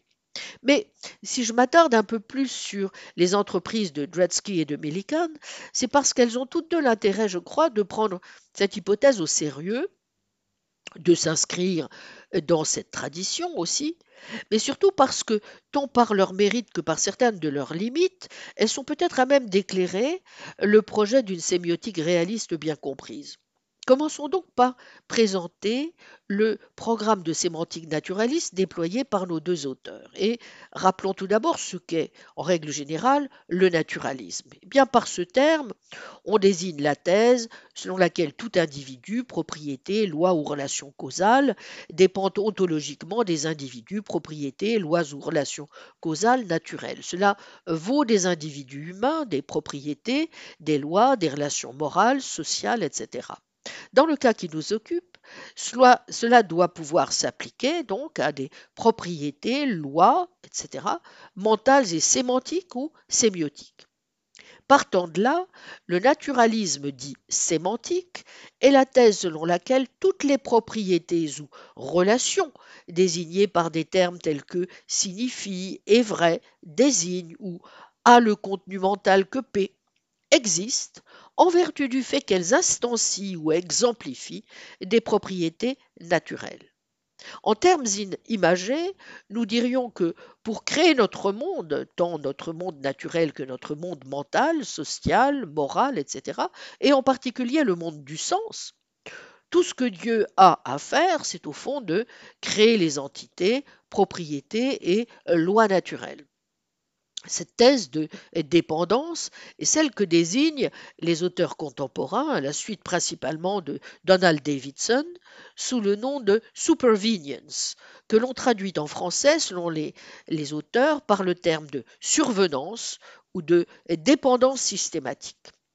Vous noterez que le terme de naturalisme ainsi défini n'implique pas que les propriétés sémantiques dépendent nécessairement de propriétés naturelles, car l'exemplification des premières en vertu de l'exemplification des secondes peut fort bien être contingente. Il peut donc y avoir des mondes possibles dans lesquels on trouve des propriétés sémantiques qui ne dépendent pas de propriétés naturelles. Mais que mettons au juste sous ce terme de naturel? Eh bien, il peut s'agir des propriétés physiques postulées par la physique fondamentale, auquel cas on dira que la thèse en question est un physicalisme. Et en un sens, euh, tout le monde, à l'exception peut-être du créationniste, est à peu près d'accord pour admettre le principe somme toute banal d'un physicalisme ontologique minimal, en vertu duquel, pour reprendre les termes du philosophe Jagwam Kim, tout ce qu'il y a dans le monde est identique à des propriétés ou configurations de propriétés physiques et fondamentales réductionnisme ontologique minimal qui constitue la possibilité principale de réduction des théories des sciences spéciales à des théories de la physique fondamentale et qui est dès lors indissociable du réductionnisme épistémologique. Conformément à ce principe dit de complétude causale, nomologique et explicative du monde physique, les sciences spéciales, dit-on, dépendent systématiquement de la physique ou encore surviennent, superviennent sur elle. Tout du moins sur les lois fondamentales de la physique du moment qui occupent à cet égard une position privilégiée. Mais par naturalisme, on peut aussi viser une thèse plus faible en supposant que des niveaux d'organisation distincts, chimiques, biologiques, neurologiques, ne se laissent pas réduire à un niveau physique fondamental. On peut affaiblir encore plus le naturalisme en soutenant que toutes les propriétés mentales et sémantiques sont certes instanciées en vertu de l'instanciation de propriétés physiques ou naturelles, mais en niant qu'il y ait la moindre relation nomologique entre l'instanciation des unes et l'instanciation des autres. Soutenir que la relation de dépendance est purement ontologique et n'a aucun pouvoir d'explication des propriétés mentales ou sémantiques par les propriétés physiques ou naturelles, auquel cas on souscrit à une thèse proche de ce que Donald Davidson appelait le monisme anomal. Le problème est que, de manière générale, les naturalistes sémantiques souscrivent à une thèse plus forte que le naturalisme ontologique. Ils endossent une thèse épistémique, selon laquelle les connexions métaphysiques entre propriétés naturelles et propriétés sémantiques ont assez de systématicité et de transparence pour que les premières puissent constituer des conditions suffisantes des secondes et les expliquer. Autrement dit, pour que l'empire du sens, en quelque sorte, puisse être tenu pour une partie de l'empire de la nature. En effet, ce qu'ont de commun les divers projets de naturalisation du sens est qu'ils entendent donner une définition réelle et pas simplement nominale de l'esprit. Selon leur approche, dite téléosémantique, présente aussi chez un philosophe par exemple comme David Papineau, on doit pouvoir montrer que tous nos états mentaux, toutes nos représentations sont des états internes, soit d'un système physique, soit d'un organisme biologique, et identifier les mécanismes naturels qui les sous-tendent, dont le rôle, le but ou la fonction, d'où le terme de téléologique, est bel et bien de porter sur des objets de l'environnement, ce qui leur confère par là même une intentionnalité et une signification. L'objectif est évidemment d'analyser ce qui se passe sans recourir à des concepts intentionnels, puisque c'est précisément l'intentionnalité des représentations, donc la capacité pour un esprit de former des représentations de son environnement et donc de porter ainsi sur le monde, qu'il s'agit d'expliquer. Ce qui ne saurait donc se faire que sur la base de processus naturels non intentionnels et purement fonctionnels, comme ceux qu'on trouve par exemple dans des organismes simples ou encore dans des ordinateurs, puisque, après tout, le modèle computationnel était au départ celui qui était le plus souvent retenu, notamment dans les années 1960-1970, euh, par des philosophes comme Putnam, Fodor ou Daniel Dennett, qui avaient cherché à naturaliser l'intentionnalité en s'appuyant sur les recherches en intelligence artificielle. Dredski et Millikan, pour leur part, vont élargir le modèle aux organismes biologiques en se donnant pour objectif de montrer que les contenus mentaux jouent un rôle dans tous les comportements animaux, parmi lesquels donc aussi les comportements humains. Officiellement, tous deux se situent dans le sillage de Quine, dont on sait combien il a influencé nombre de démarches contemporaines, en renonçant à toute distinction tranchée entre les énoncés analytiques et synthétiques, en proposant que l'épistémologie, donc la théorie de la connaissance, soit elle-même naturalisée, tout comme la philosophie en tant que quête de justification et de fondement. Ce qui implique pour Quine qu'il n'y a entre celle-ci et la science qu'une différence euh, de degrés. Ce pourquoi nos deux auteurs estiment pouvoir envisager assez sereinement que les causes qui produisent un comportement coïncident avec les raisons qui le motivent ou le justifient, et donc que la normativité des représentations, donc la possibilité d'évaluer celles-ci comme étant ou vraies ou fausses, euh, d'entrer dans des chaînes de justification, eh bien que cette normativité puisse s'analyser dans les termes de la causalité naturelle. Drudsky, pas plus que Milligan donc, n'admettent entre les analyses conceptuelles de la signification produites par les philosophes et les découvertes passées ou à venir des sciences cognitives, de la biologie et des neurosciences autre chose qu'une différence de degré. À ce titre, ils font appel à des données tirées en particulier de la théorie de l'évolution, mais le plus souvent, leur démarche est en réalité bien plus traditionnelle. Tous deux raisonnent même, dans une large mesure, a priori, en spécifiant à quelles conditions la thèse qu'ils proposent pourrait être vraie, plutôt qu'en faisant appel directement à des résultats scientifiques qui rendraient cette thèse plausible. Aussi est-il impératif d'en venir à présent aux présupposés conceptuels de leurs approches. La première hypothèse qui sous-tend le naturalisme sémantique est, vous vous en doutez, celle de la priorité du mental sur le linguistique. Autrement dit,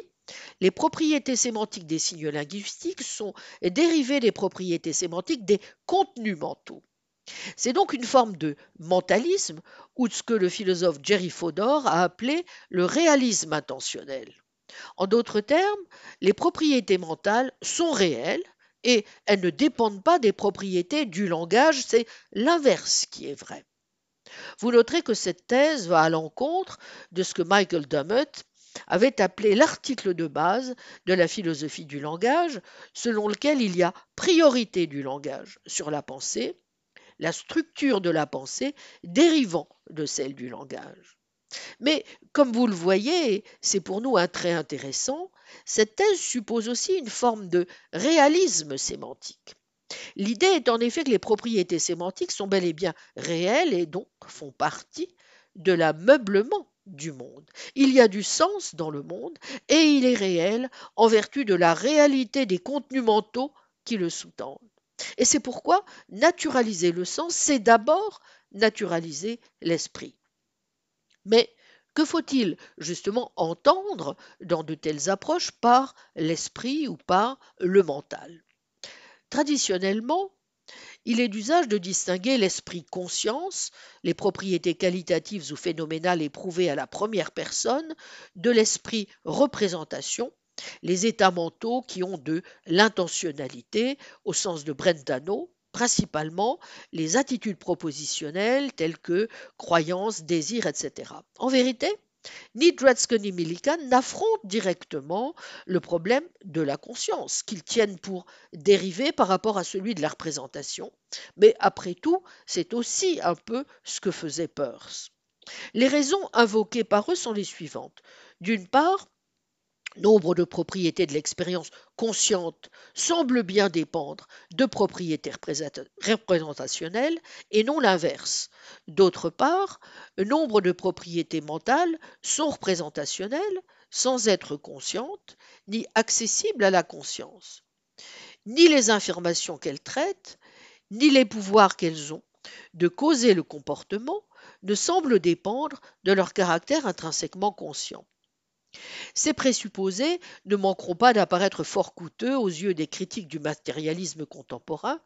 pour qui le problème que celui-ci doit avant tout résoudre est celui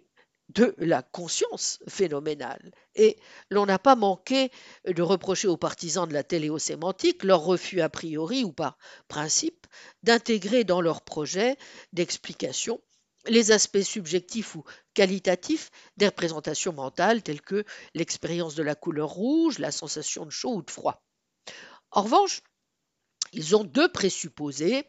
Le premier étant que les états mentaux représentationnels, dont les attitudes propositionnelles sont les paradigmes, sont des propriétés fonctionnelles, au sens de la thèse fonctionnaliste désormais classique en philosophie contemporaine de l'esprit. Les propriétés fonctionnelles sont censées être ces propriétés d'ordre supérieur, donc des propriétés de propriété, propres à un organisme, en vertu du fait que cet organisme et d'autres entités exemplifient des propriétés de premier ordre, reliées causalement les unes aux autres. Le second présupposé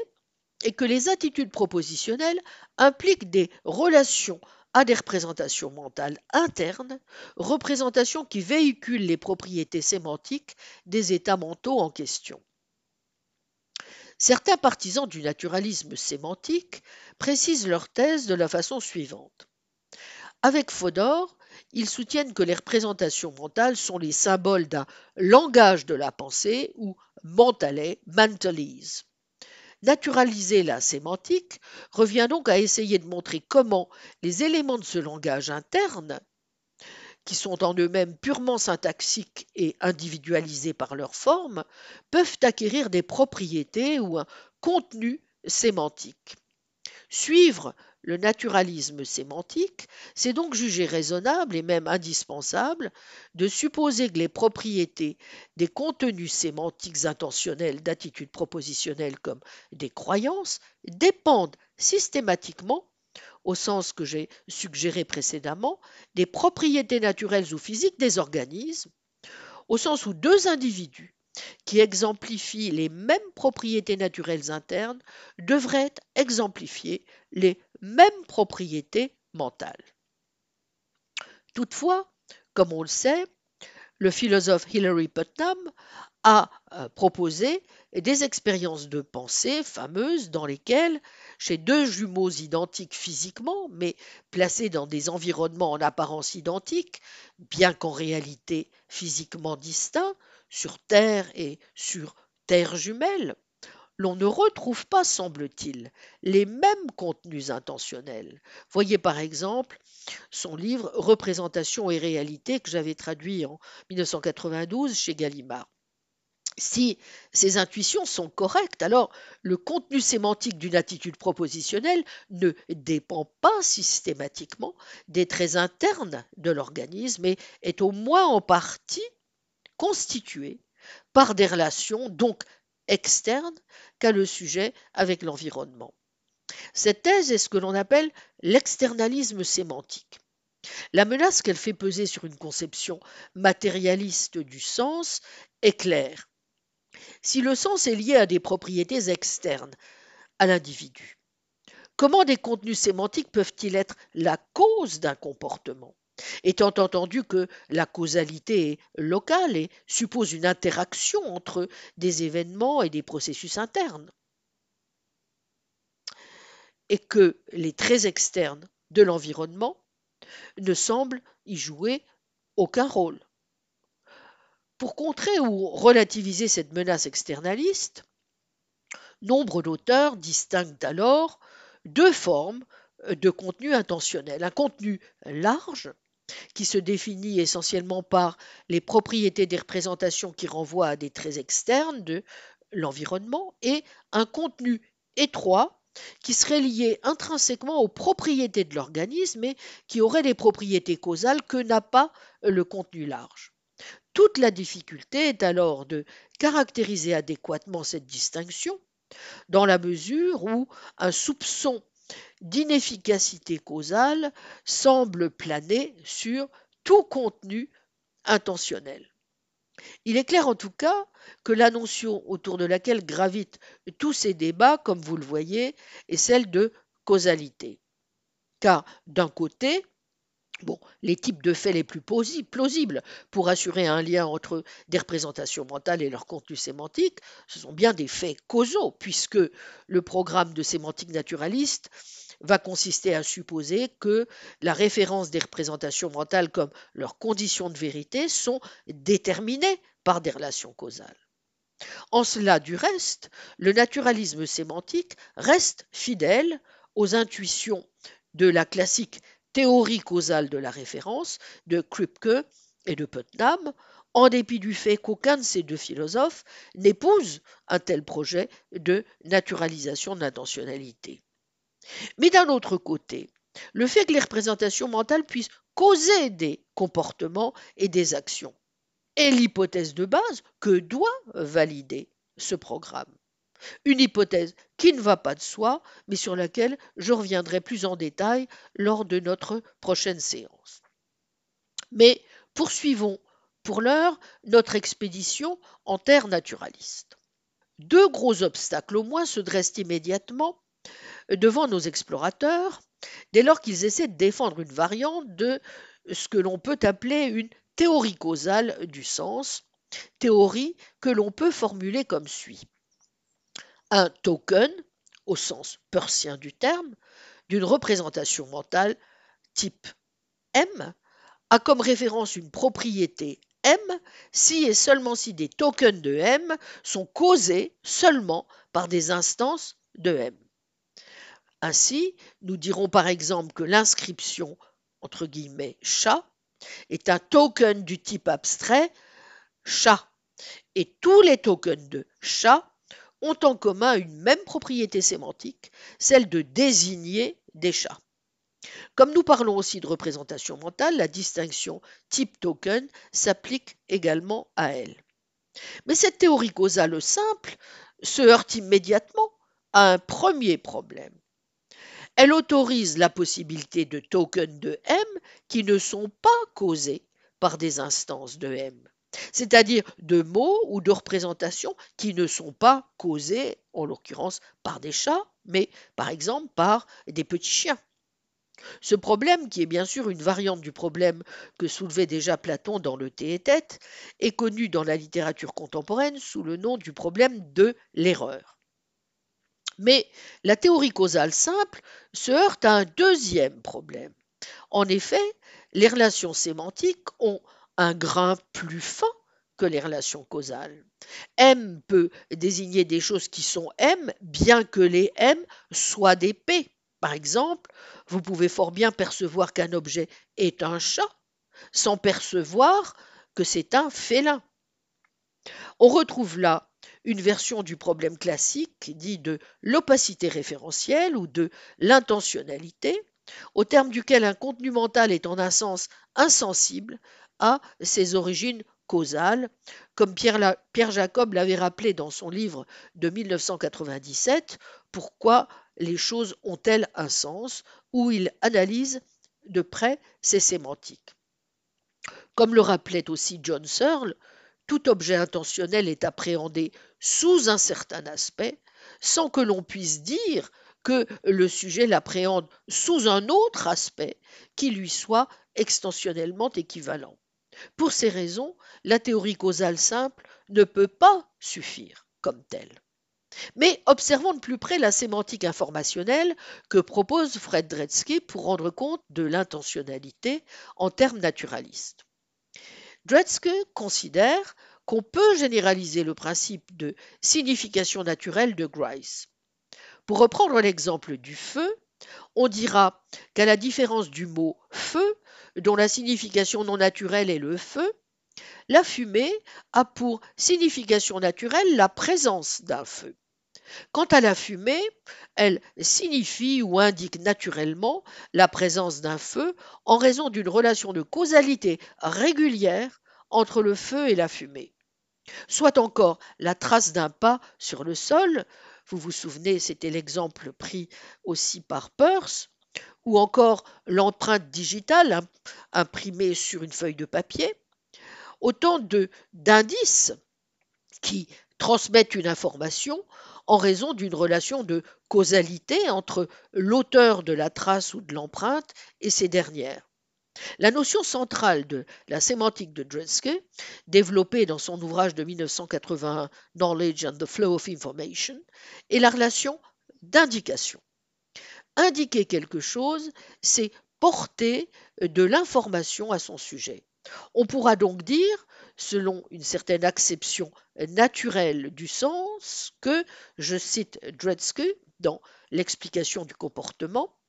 la relation d'indication, premièrement, s'applique qu'elle soit relevée par un observateur ou non. Deuxièmement, suppose l'existence d'un fait, une trace dans la neige ne peut indiquer que l'animal qui l'a effectivement produite. Troisièmement, suppose l'existence d'une corrélation universelle et distinctive entre le signe et l'événement signifié. Si certaines maladies des arbres peuvent indiquer causalement le nombre des anneaux observés, on ne peut plus dire que le nombre des anneaux indique l'âge de l'arbre. Fin de citation. La relation d'indication a donc, vous le voyez, un statut particulier. Ce n'est pas une relation épistémique puisqu'elle est indépendante des capacités d'un interprète. Elle dépend seulement de la probabilité avec laquelle un effet particulier dépend d'une cause donnée. Mais Dredske fait plus qu'évoquer une probabilité. À la notion de probabilité d'occurrence, il substitue celle de covariation nomique ou nomologique. Covariation régie donc par une loi. Un,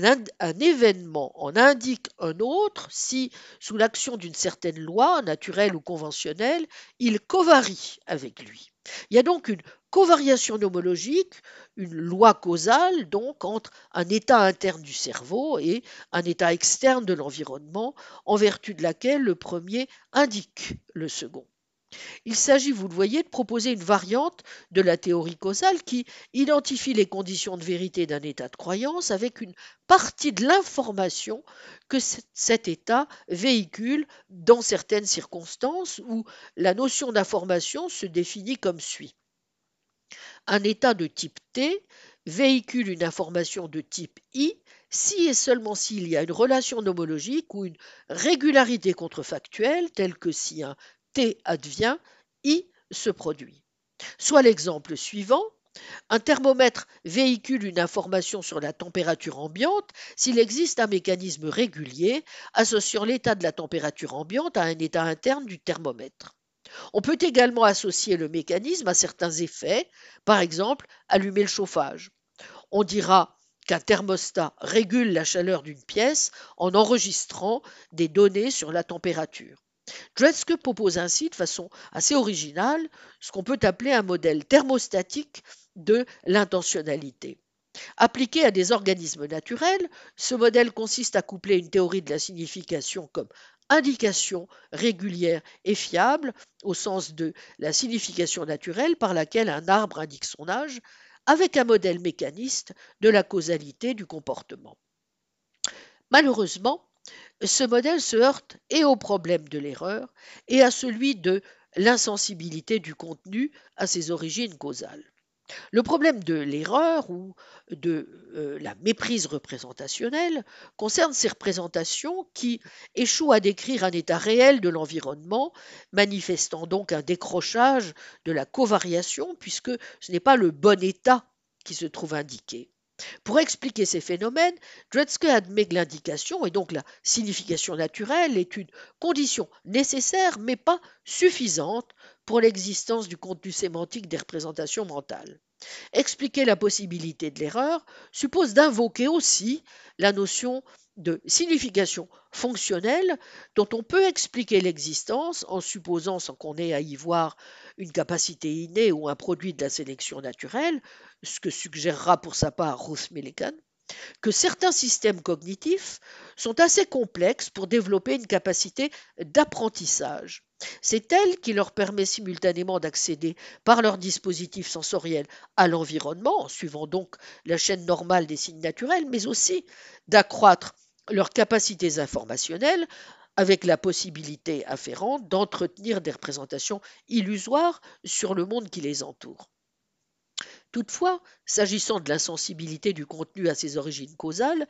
Dredske se heurte à ce problème parce qu'un État peut fort bien véhiculer une information en en véhiculant une autre qui lui est équivalente. Par exemple, une information portant sur un lapin peut aussi être une information sur un rongeur lapinidé. Quant au premier problème, celui de l'erreur, il s'y heurte aussi parce que toute information causée de la manière proposée semble vraie ou correcte. Dredske n'a donc pas vraiment, dans un cas comme dans l'autre, de solution satisfaisante. Sans doute y répond-il partiellement en identifiant une sous-classe des tokens d'information qui transmettent l'information correcte, en spécifiant pour le mécanisme en cause une période d'apprentissage associatif. Mais ce qu'on attendrait d'une telle approche, c'est justement que la période en question sélectionne des contenus sémantiques sans faire appel à des notions elles-mêmes sémantiques, sous peine de circularité. Or, rien ne permet de penser que ce soit possible. Fodor a bien tenté de sauver la conception causale de la référence en proposant une théorie complexe impliquant une covariation des dépendances nomiques entre des tokens de représentation et les propriétés qui les exemplifient, mais ce n'est pas le chemin que nos deux téléosémanticiens souhaitent suivre. En revanche, ils ont deux stratégies communes consistant à recourir à des notions d'optimalité et de fonction. Il s'agit dans le premier cas d'introduire des conditions optimales de covariation entre des états du monde et les représentations dont elles sont la cause. Le risque étant ici de réintroduire le défini dans la définition, puisqu'un signe qui désigne optimalement ou normalement ce qu'il désigne est, semble-t-il, un signe qui désigne correctement. Or, cette notion normative fait justement partie de la notion de signification ou de référence et semble irréductible à des conditions seulement causales. La seconde stratégie est plus prometteuse. Elle consiste en, définissant la fonction d'un organisme comme ce qui se réalise dans les conditions normales de son fonctionnement à travers l'histoire évolutive, cette fois des espèces, à introduire l'idée selon laquelle un signe désigne normalement son référent si c'est bien sa fonction, au sens biologique du terme, de le faire. Selon cette théorie téléosémantique à laquelle Ruth Millikan a recours, On dira alors qu'un état mental tel qu'une croyance véhicule l'information en vertu du fait qu'il a pour fonction biologique de le faire. Cette idée est fidèle au fonctionnalisme initial de ces théories, en même temps qu'elle propose une solution au problème de l'erreur. Car une fonction peut régulièrement véhiculer une information tout en ne parvenant pas, dans certains cas, à le faire. Hein, la fonction du cœur est bien de pomper le sang, mais le cœur peut en quelque sorte avoir des ratés. Elle a aussi le mérite de réintroduire un lien qui faisait cruellement défaut entre la version physicaliste et informationnelle du modèle thermostatique et la théorie darwinienne de l'évolution. Il n'est pas sûr toutefois que cette proposition résolve les problèmes de base. Car s'il est vrai que c'est bien la fonction du dispositif qui permet par exemple à une grenouille de lancer sa langue en direction d'objets noirs environnants, cette fonction peut diriger l'animal tout aussi bien en direction d'insectes qu'en direction de boules de plomb. Comme le dit joliment Fodor, qui a critiqué les théories téléosémantiques sur ce point, Darwin prend soin du nombre de mouches que la grenouille avale, mais il ne s'occupe pas des descriptions ou des aspects sous lesquels elle les avale, ce qui revient à dire qu'il ne s'occupe pas de l'intentionnalité. En d'autres termes, la notion de fonction semble bien trop indéterminée pour servir de base à l'analyse de la signification. On peut formuler ce problème, ainsi que l'a suggéré Pierre Jacob, comme celui de la transitivité. Si l'on découvre qu'un dispositif, par exemple un thermomètre, covarie de manière fiable avec un état de l'environnement, la température de l'air, comment s'assurer qu'il covarie bien avec cet état et non pas avec un état distinct, comme l'augmentation de la pression atmosphérique, qui covarie lui-même avec ce dispositif. Pour tout arranger, la solution téléosémantique de base ne semble applicable qu'à des représentations et des croyances innées de l'organisme, relativement isolées, qui plus est, les unes des autres. Or, les croyances, comme l'ont noté depuis euh, longtemps des philosophes comme Quine ou Davidson, en même temps que les fonctionnalistes, ne se produisent pas isolément. Être capable d'avoir une croyance, sauf pour des organismes extrêmement simples, c'est aussi être capable d'entretenir toute une série potentiellement indéfinie et à tout le moins suffisamment complexe d'autres croyances et d'autres états mentaux, à même d'interagir avec elles de manière à produire des comportements. Il ne suffit pas d'avoir une seule croyance, ni même une série de croyances pour produire un certain type de comportement. Bref, les théories informationnelles et téléosémantiques retrouvent par d'autres voies les vieux problèmes qui grevaient le behaviorisme dans ses versions antérieures, et notamment le fameux problème du holisme de la signification et des états mentaux. Rien d'étonnant dès lors que ces théories sous leur forme grossière ne semblent s'appliquer qu'à des thermostats, des paramécies ou éventuellement des grenouilles et encore.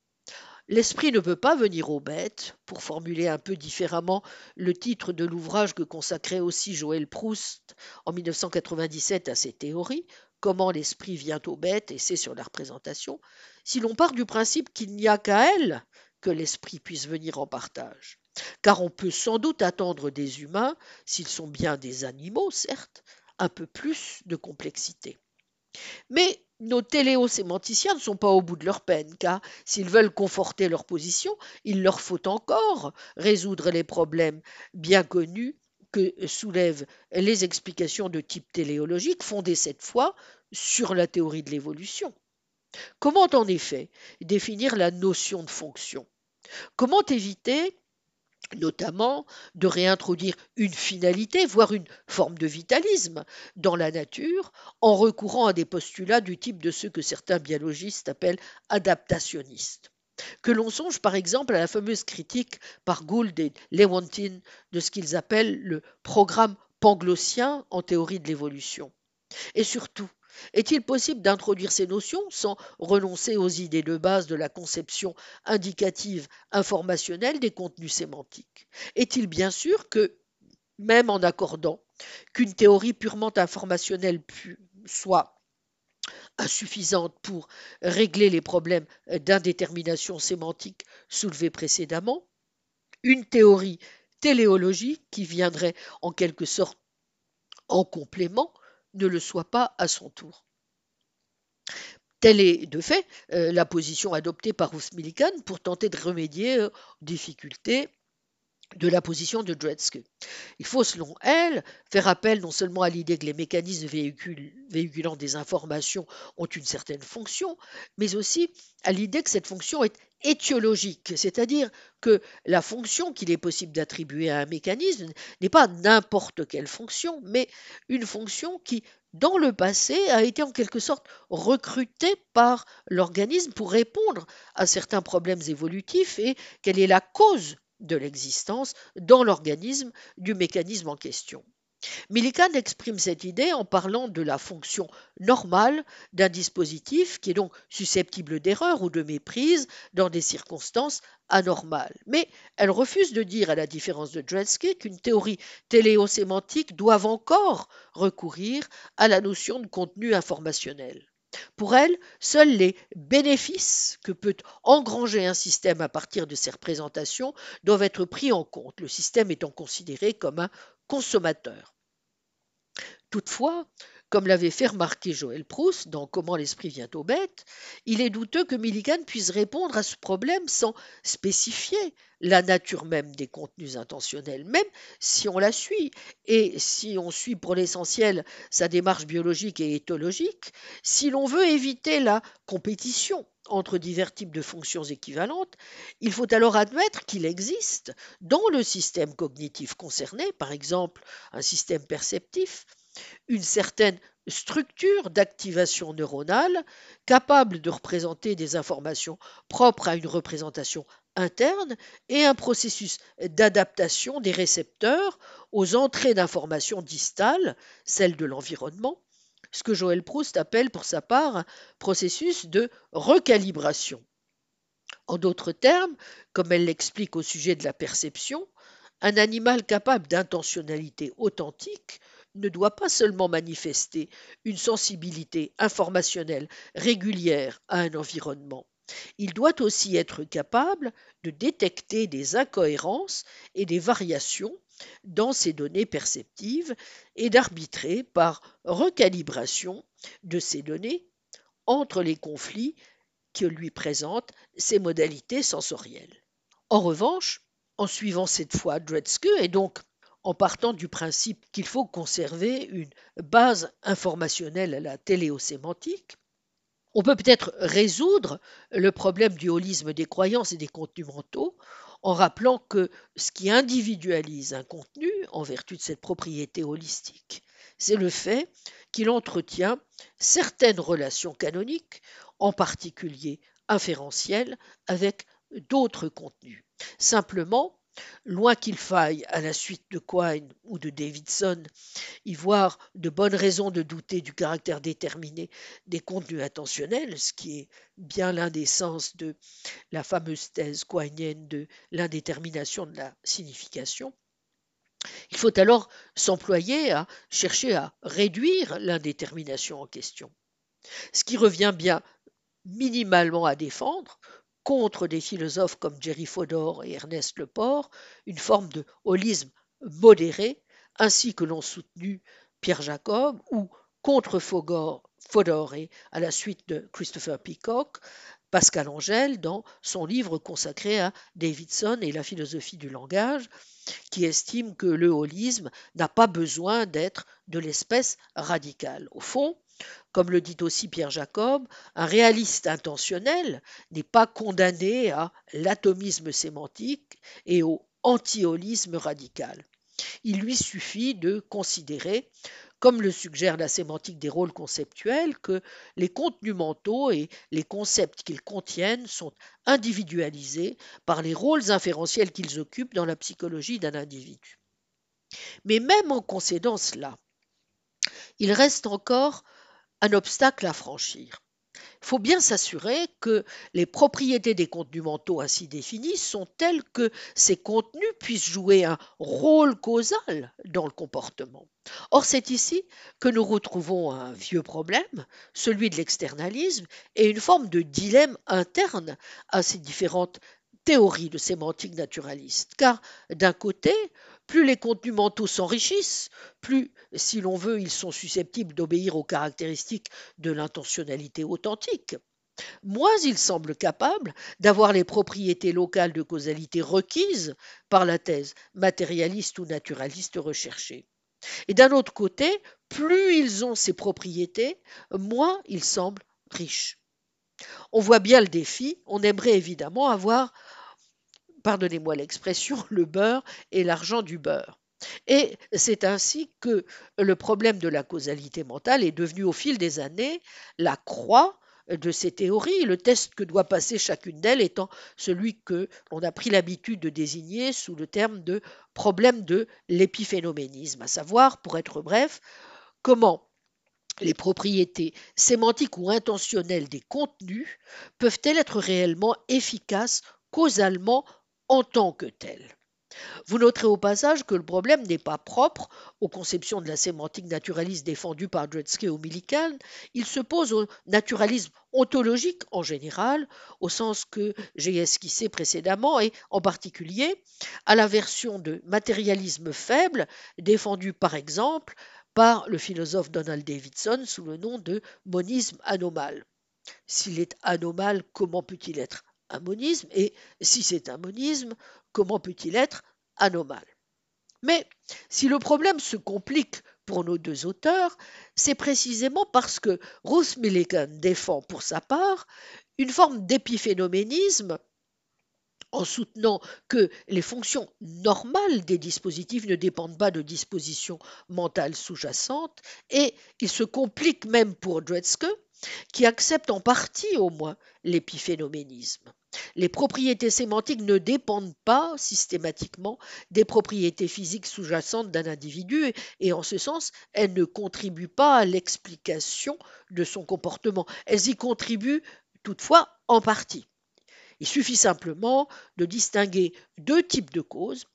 celles qui structurent un type de comportement et celles qui déclenchent ou produisent directement tel ou tel comportement. Pour donner une analogie, le dispositif, par exemple, monté par un électricien, structure les propriétés causales qui permettent de brancher des appareils électriques et par exemple d'allumer la lumière dans une pièce, mais ce dispositif n'explique pas à lui seul pourquoi telle lampe s'est allumée à un moment donné.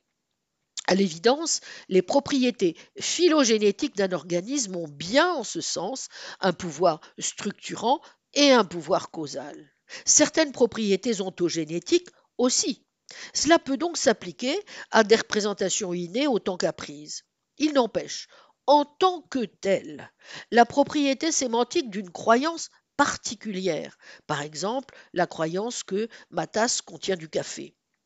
est causalement inefficace, même si les propriétés des processus qui causent en général ces croyances peuvent bien être dites efficaces en vertu de leur caractère structurant. Pour finir,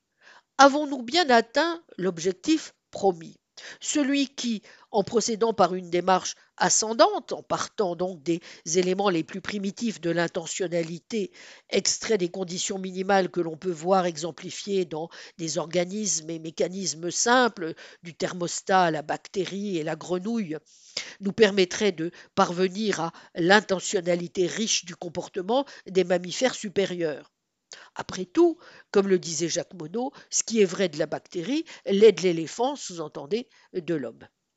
Je ne suis pas sûr pour ma part, et c'est par là que je conclurai aujourd'hui, que ces projets naturalistes puissent, plus que leurs ancêtres, produire les résultats escomptés par leur méthode réductionniste, et j'émettrai donc pour finir deux doutes, principalement à leur endroit, très liés l'un à l'autre, euh, qu'ils ne lèvent pas tout à fait, du moins à mon sens, et dont j'espère que notre familiarité désormais avec les analyses persiennes permettra de mesurer toute l'importance. Mon premier doute porte bah, sur la notion de normativité. Certes, les partisans de sémantique naturaliste admettent qu'une propriété essentielle dont doit rendre compte toute sémantique de ce type, est le caractère normatif des contenus sémantiques. Un mot n'a de sens que parce qu'il est susceptible d'être employé correctement et un contenu n'a de condition de vérité que s'il est susceptible d'être rationnel ou au moins évaluable, notamment par ses relations inférentielles avec d'autres contenus. La place cruciale qu'occupe le problème de la méprise représentationnelle, un signe n'est un signe que s'il peut être mal interprété, dans les théories du naturalisme sémantique, témoigne du souci de prendre en charge ce problème et le caractère normatif de la notion de fonction normale des théories téléosémantiques est précisément destiné à donner un équivalent naturaliste de cette notion. Mais est-il bien certain que rendre compte de ce que l'on appelle des normes associées à la signification consiste uniquement dans le fait de pouvoir montrer que des processus de signification naturelle sont capables de se tromper? La plupart des, des analyses s'accordent à dire qu'une norme n'est une norme que si elle est reconnue comme telle et si d'autres individus sont capables de la reconnaître. Les organismes animaux qui servent de référence à ces constructions naturalistes disposent-ils en ce sens de normes de signification ou de règles? Tant que d'autres propriétés de la cognition animale n'ont pas été examinées, en particulier les propriétés dites de méta-représentation, donc les croyances sur les croyances, la question reste ouverte et même si de nombreux progrès sont en train sous nos yeux d'être réalisés en ce sens, il me semble que la question demande à être explorée plus avant. Et l'on peut aussi se demander si de telles propriétés ou capacités sont possibles sans le langage. Poser cette question, c'est rejoindre par d'autres voies les doutes que des auteurs comme Wittgenstein, Kripke ou Putnam ont émis sur la capacité d'un individu, par exemple, à suivre une règle, ce que la plupart des naturalistes ne jugent pas vraiment utile d'analyser en détail, bien qu'ils soulèvent des questions similaires, notamment au sujet de la notion cruciale de disposition. Et leurs arguments reposent tous sur le lien allégué entre la capacité à avoir des pensées dotées de propriétés normatives et l'existence d'une communauté qui partage un langage. Ce premier doute se lie à un second. L'approche ascendante, recommandée dans l'étude du phénomène du sens et de son émergence dans la nature, est-elle la seule possible? De l'aveu même d'un philosophe naturaliste comme Pierre Jacob, il en existe une autre. C'est l'approche descendante qui consiste à partir des phénomènes du sens tels qu'ils sont constitués chez les humains qui consiste à partir, excusez-moi, des phénomènes du sens tels qu'ils sont constitués chez les humains. Bon, cette approche, comme il le note du reste, revient presque à euh, proposer une forme d'argument transcendantal en vertu duquel un être ne peut rien signifier du tout s'il n'est pas un interprète linguistique d'autrui et s'il n'est pas interprété lui-même linguistiquement par autrui. Mais adopter cette approche, comme le souligne à juste titre Jacob, c'est admettre ce qu'il rejette, précisément une forme de priorité du langage par rapport à la pensée, ou du moins d'interdépendance. Par ailleurs, peut-on aussi aisément faire fi, pour analyser l'intentionnalité, d'un certain primat du fameux principe de charité cher à Davidson? En particulier, quand on admet qu'un être, même hyper simple, ne peut avoir réellement d'intentionnalité, ni être sensible à des erreurs représentationnelles que s'il est capable d'avoir des contenus mentaux inférentiellement reliés à d'autres. N'est-on pas obligé d'avoir recours à des propriétés de l'intentionnalité comme euh, ce dont font preuve avant tout des systèmes humains complexes, chez qui les contenus mentaux sont précisément rationnels et normatifs au sens où le sont des contenus humains. Ne doit-on pas, en ce sens, avoir recours à des formes d'hypothèses d'optimalité et de rationalité proches de celles que requiert le principe de charité? Et si l'on est capable de produire des définitions réelles en termes naturalistes de certains types de contenus, en particulier perceptifs, peut-on aussi aisément produire de telles définitions pour les notions mêmes de liens inférentiels ou logiques entre ces contenus eux-mêmes? À ces doutes, j'ajouterai une interrogation plus ontologique. Admettons que les matérialistes physicalistes n'aient pas totalement tort, qu'il n'y ait pas d'autres entités et propriétés dans le monde que physiques, et que toutes les entités et propriétés auxquelles on peut accorder une forme de réalité dépendent d'entités et de propriétés physiques. Si l'on est naturaliste, on va devoir présupposer aussi que des notions modales comme celles de loi, de cause ou de probabilité sont des notions respectables. Et donc, qu'il est possible de les formuler en des termes qui ne soient pas eux-mêmes mentalistes ou sémantiques. Car de même que la nature ne contient pas de choses mentales distinctes des choses physiques, elle ne peut pas, pour un matérialiste, contenir de choses modales, des possibles, des essences, des dispositions ou des lois qui seraient distinctes de choses physiques ou de combinaisons de choses physiques. Et pourtant, les partisans du naturalisme sémantique ne cessent d'utiliser de telles notions modales, à commencer par celle de causalité, exprimée en termes de conditionnel contrefactuel, dans leur définition réelle essentielle euh, de l'intentionnalité. Ils nous doivent donc au moins, me semble-t-il, une analyse du statut ontologique de ces propriétés. Et de deux choses l'une, ou bien ils admettent l'irréductibilité des propriétés et des universaux, auquel cas leur naturalisme doit s'accommoder d'une ontologie réaliste des modalités, ou bien ces notions ne sont pour eux que nominales et de raison, des manières de parler, en quelque sorte. Dans la première hypothèse, pour laquelle vous l'aurez compris, j'ai moi-même une grande sympathie,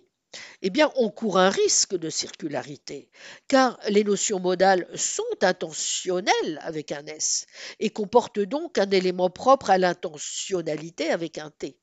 Dans la seconde, on court le risque d'avoir une base ontologique si pauvre qu'elle finit par perdre tout pouvoir expressif. En tout état de cause, le territoire ontologique du naturalisme reste du moins ici encore peu balisé. Pour résumer ces difficultés, je m'exprimerai pour ma part dans les termes de la conception qui nous est désormais plus familière, celle de Peirce. Comme on a vu, il est notoire que la définition persienne du signe inclut trois éléments. L'icône, le signe comme image renvoyant à son objet par des caractères intrinsèques, l'index, le signe en tant qu'il indique un objet, et le symbole, le signe en tant que représentamène de l'objet susceptible de servir de règle. Dans le vocabulaire des auteurs que je viens d'analyser, et notamment chez Millikan, l'icône, qu'elle appelle avec un petit clin d'œil à Peirce, l'icône intentionnel, dont la fonction est de cartographier ce qui est ou ce qu'il y a à faire, et le signe comme token syntaxique. L'index est ce qui assure sa fonction sémantique comme indication, précisément au sens de la relation naturelle causale que ces auteurs ont à l'esprit. Et Peirce a un nom pour un signe qui désigne nomologiquement, il appelle cela un légisigne. La difficulté à laquelle se heurtent nos sémanticiens naturalistes, celle de l'erreur et de la normativité,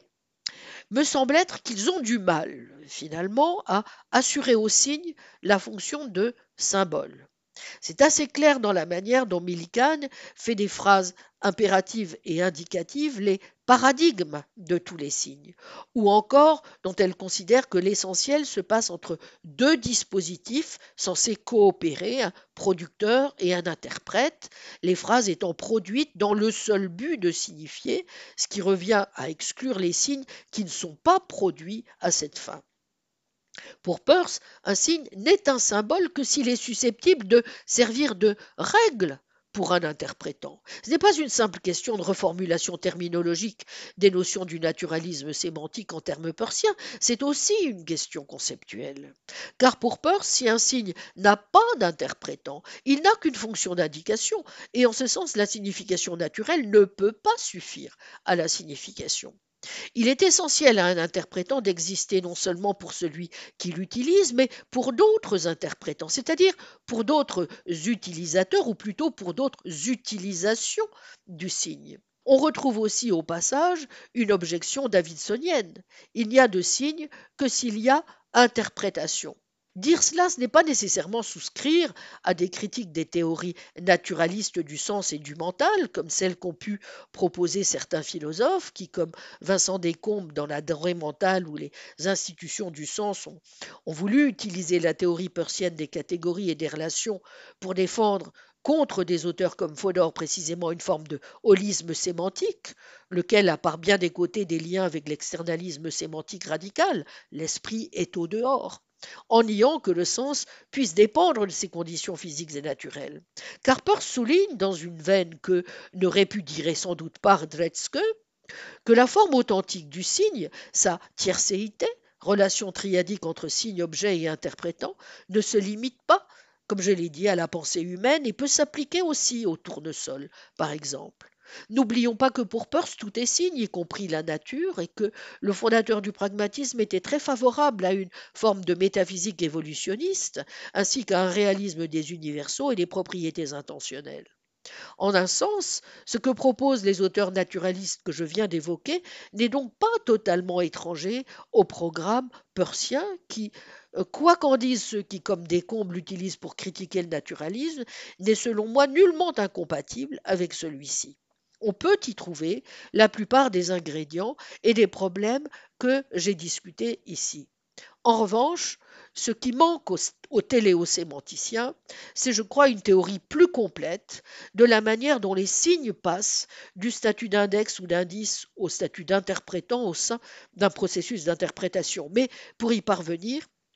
il n'y a pas de raison de supposer qu'il faille établir une coupure radicale entre les animaux et les humains et renoncer à l'idée régulatrice et sur laquelle je reviendrai lors de notre prochaine et dernière séance, selon laquelle l'empire du sens est, sinon une partie, du moins un prolongement de l'empire de la nature. Je vous remercie. Retrouvez tous les contenus du Collège de France sur www.colège-2-france.fr.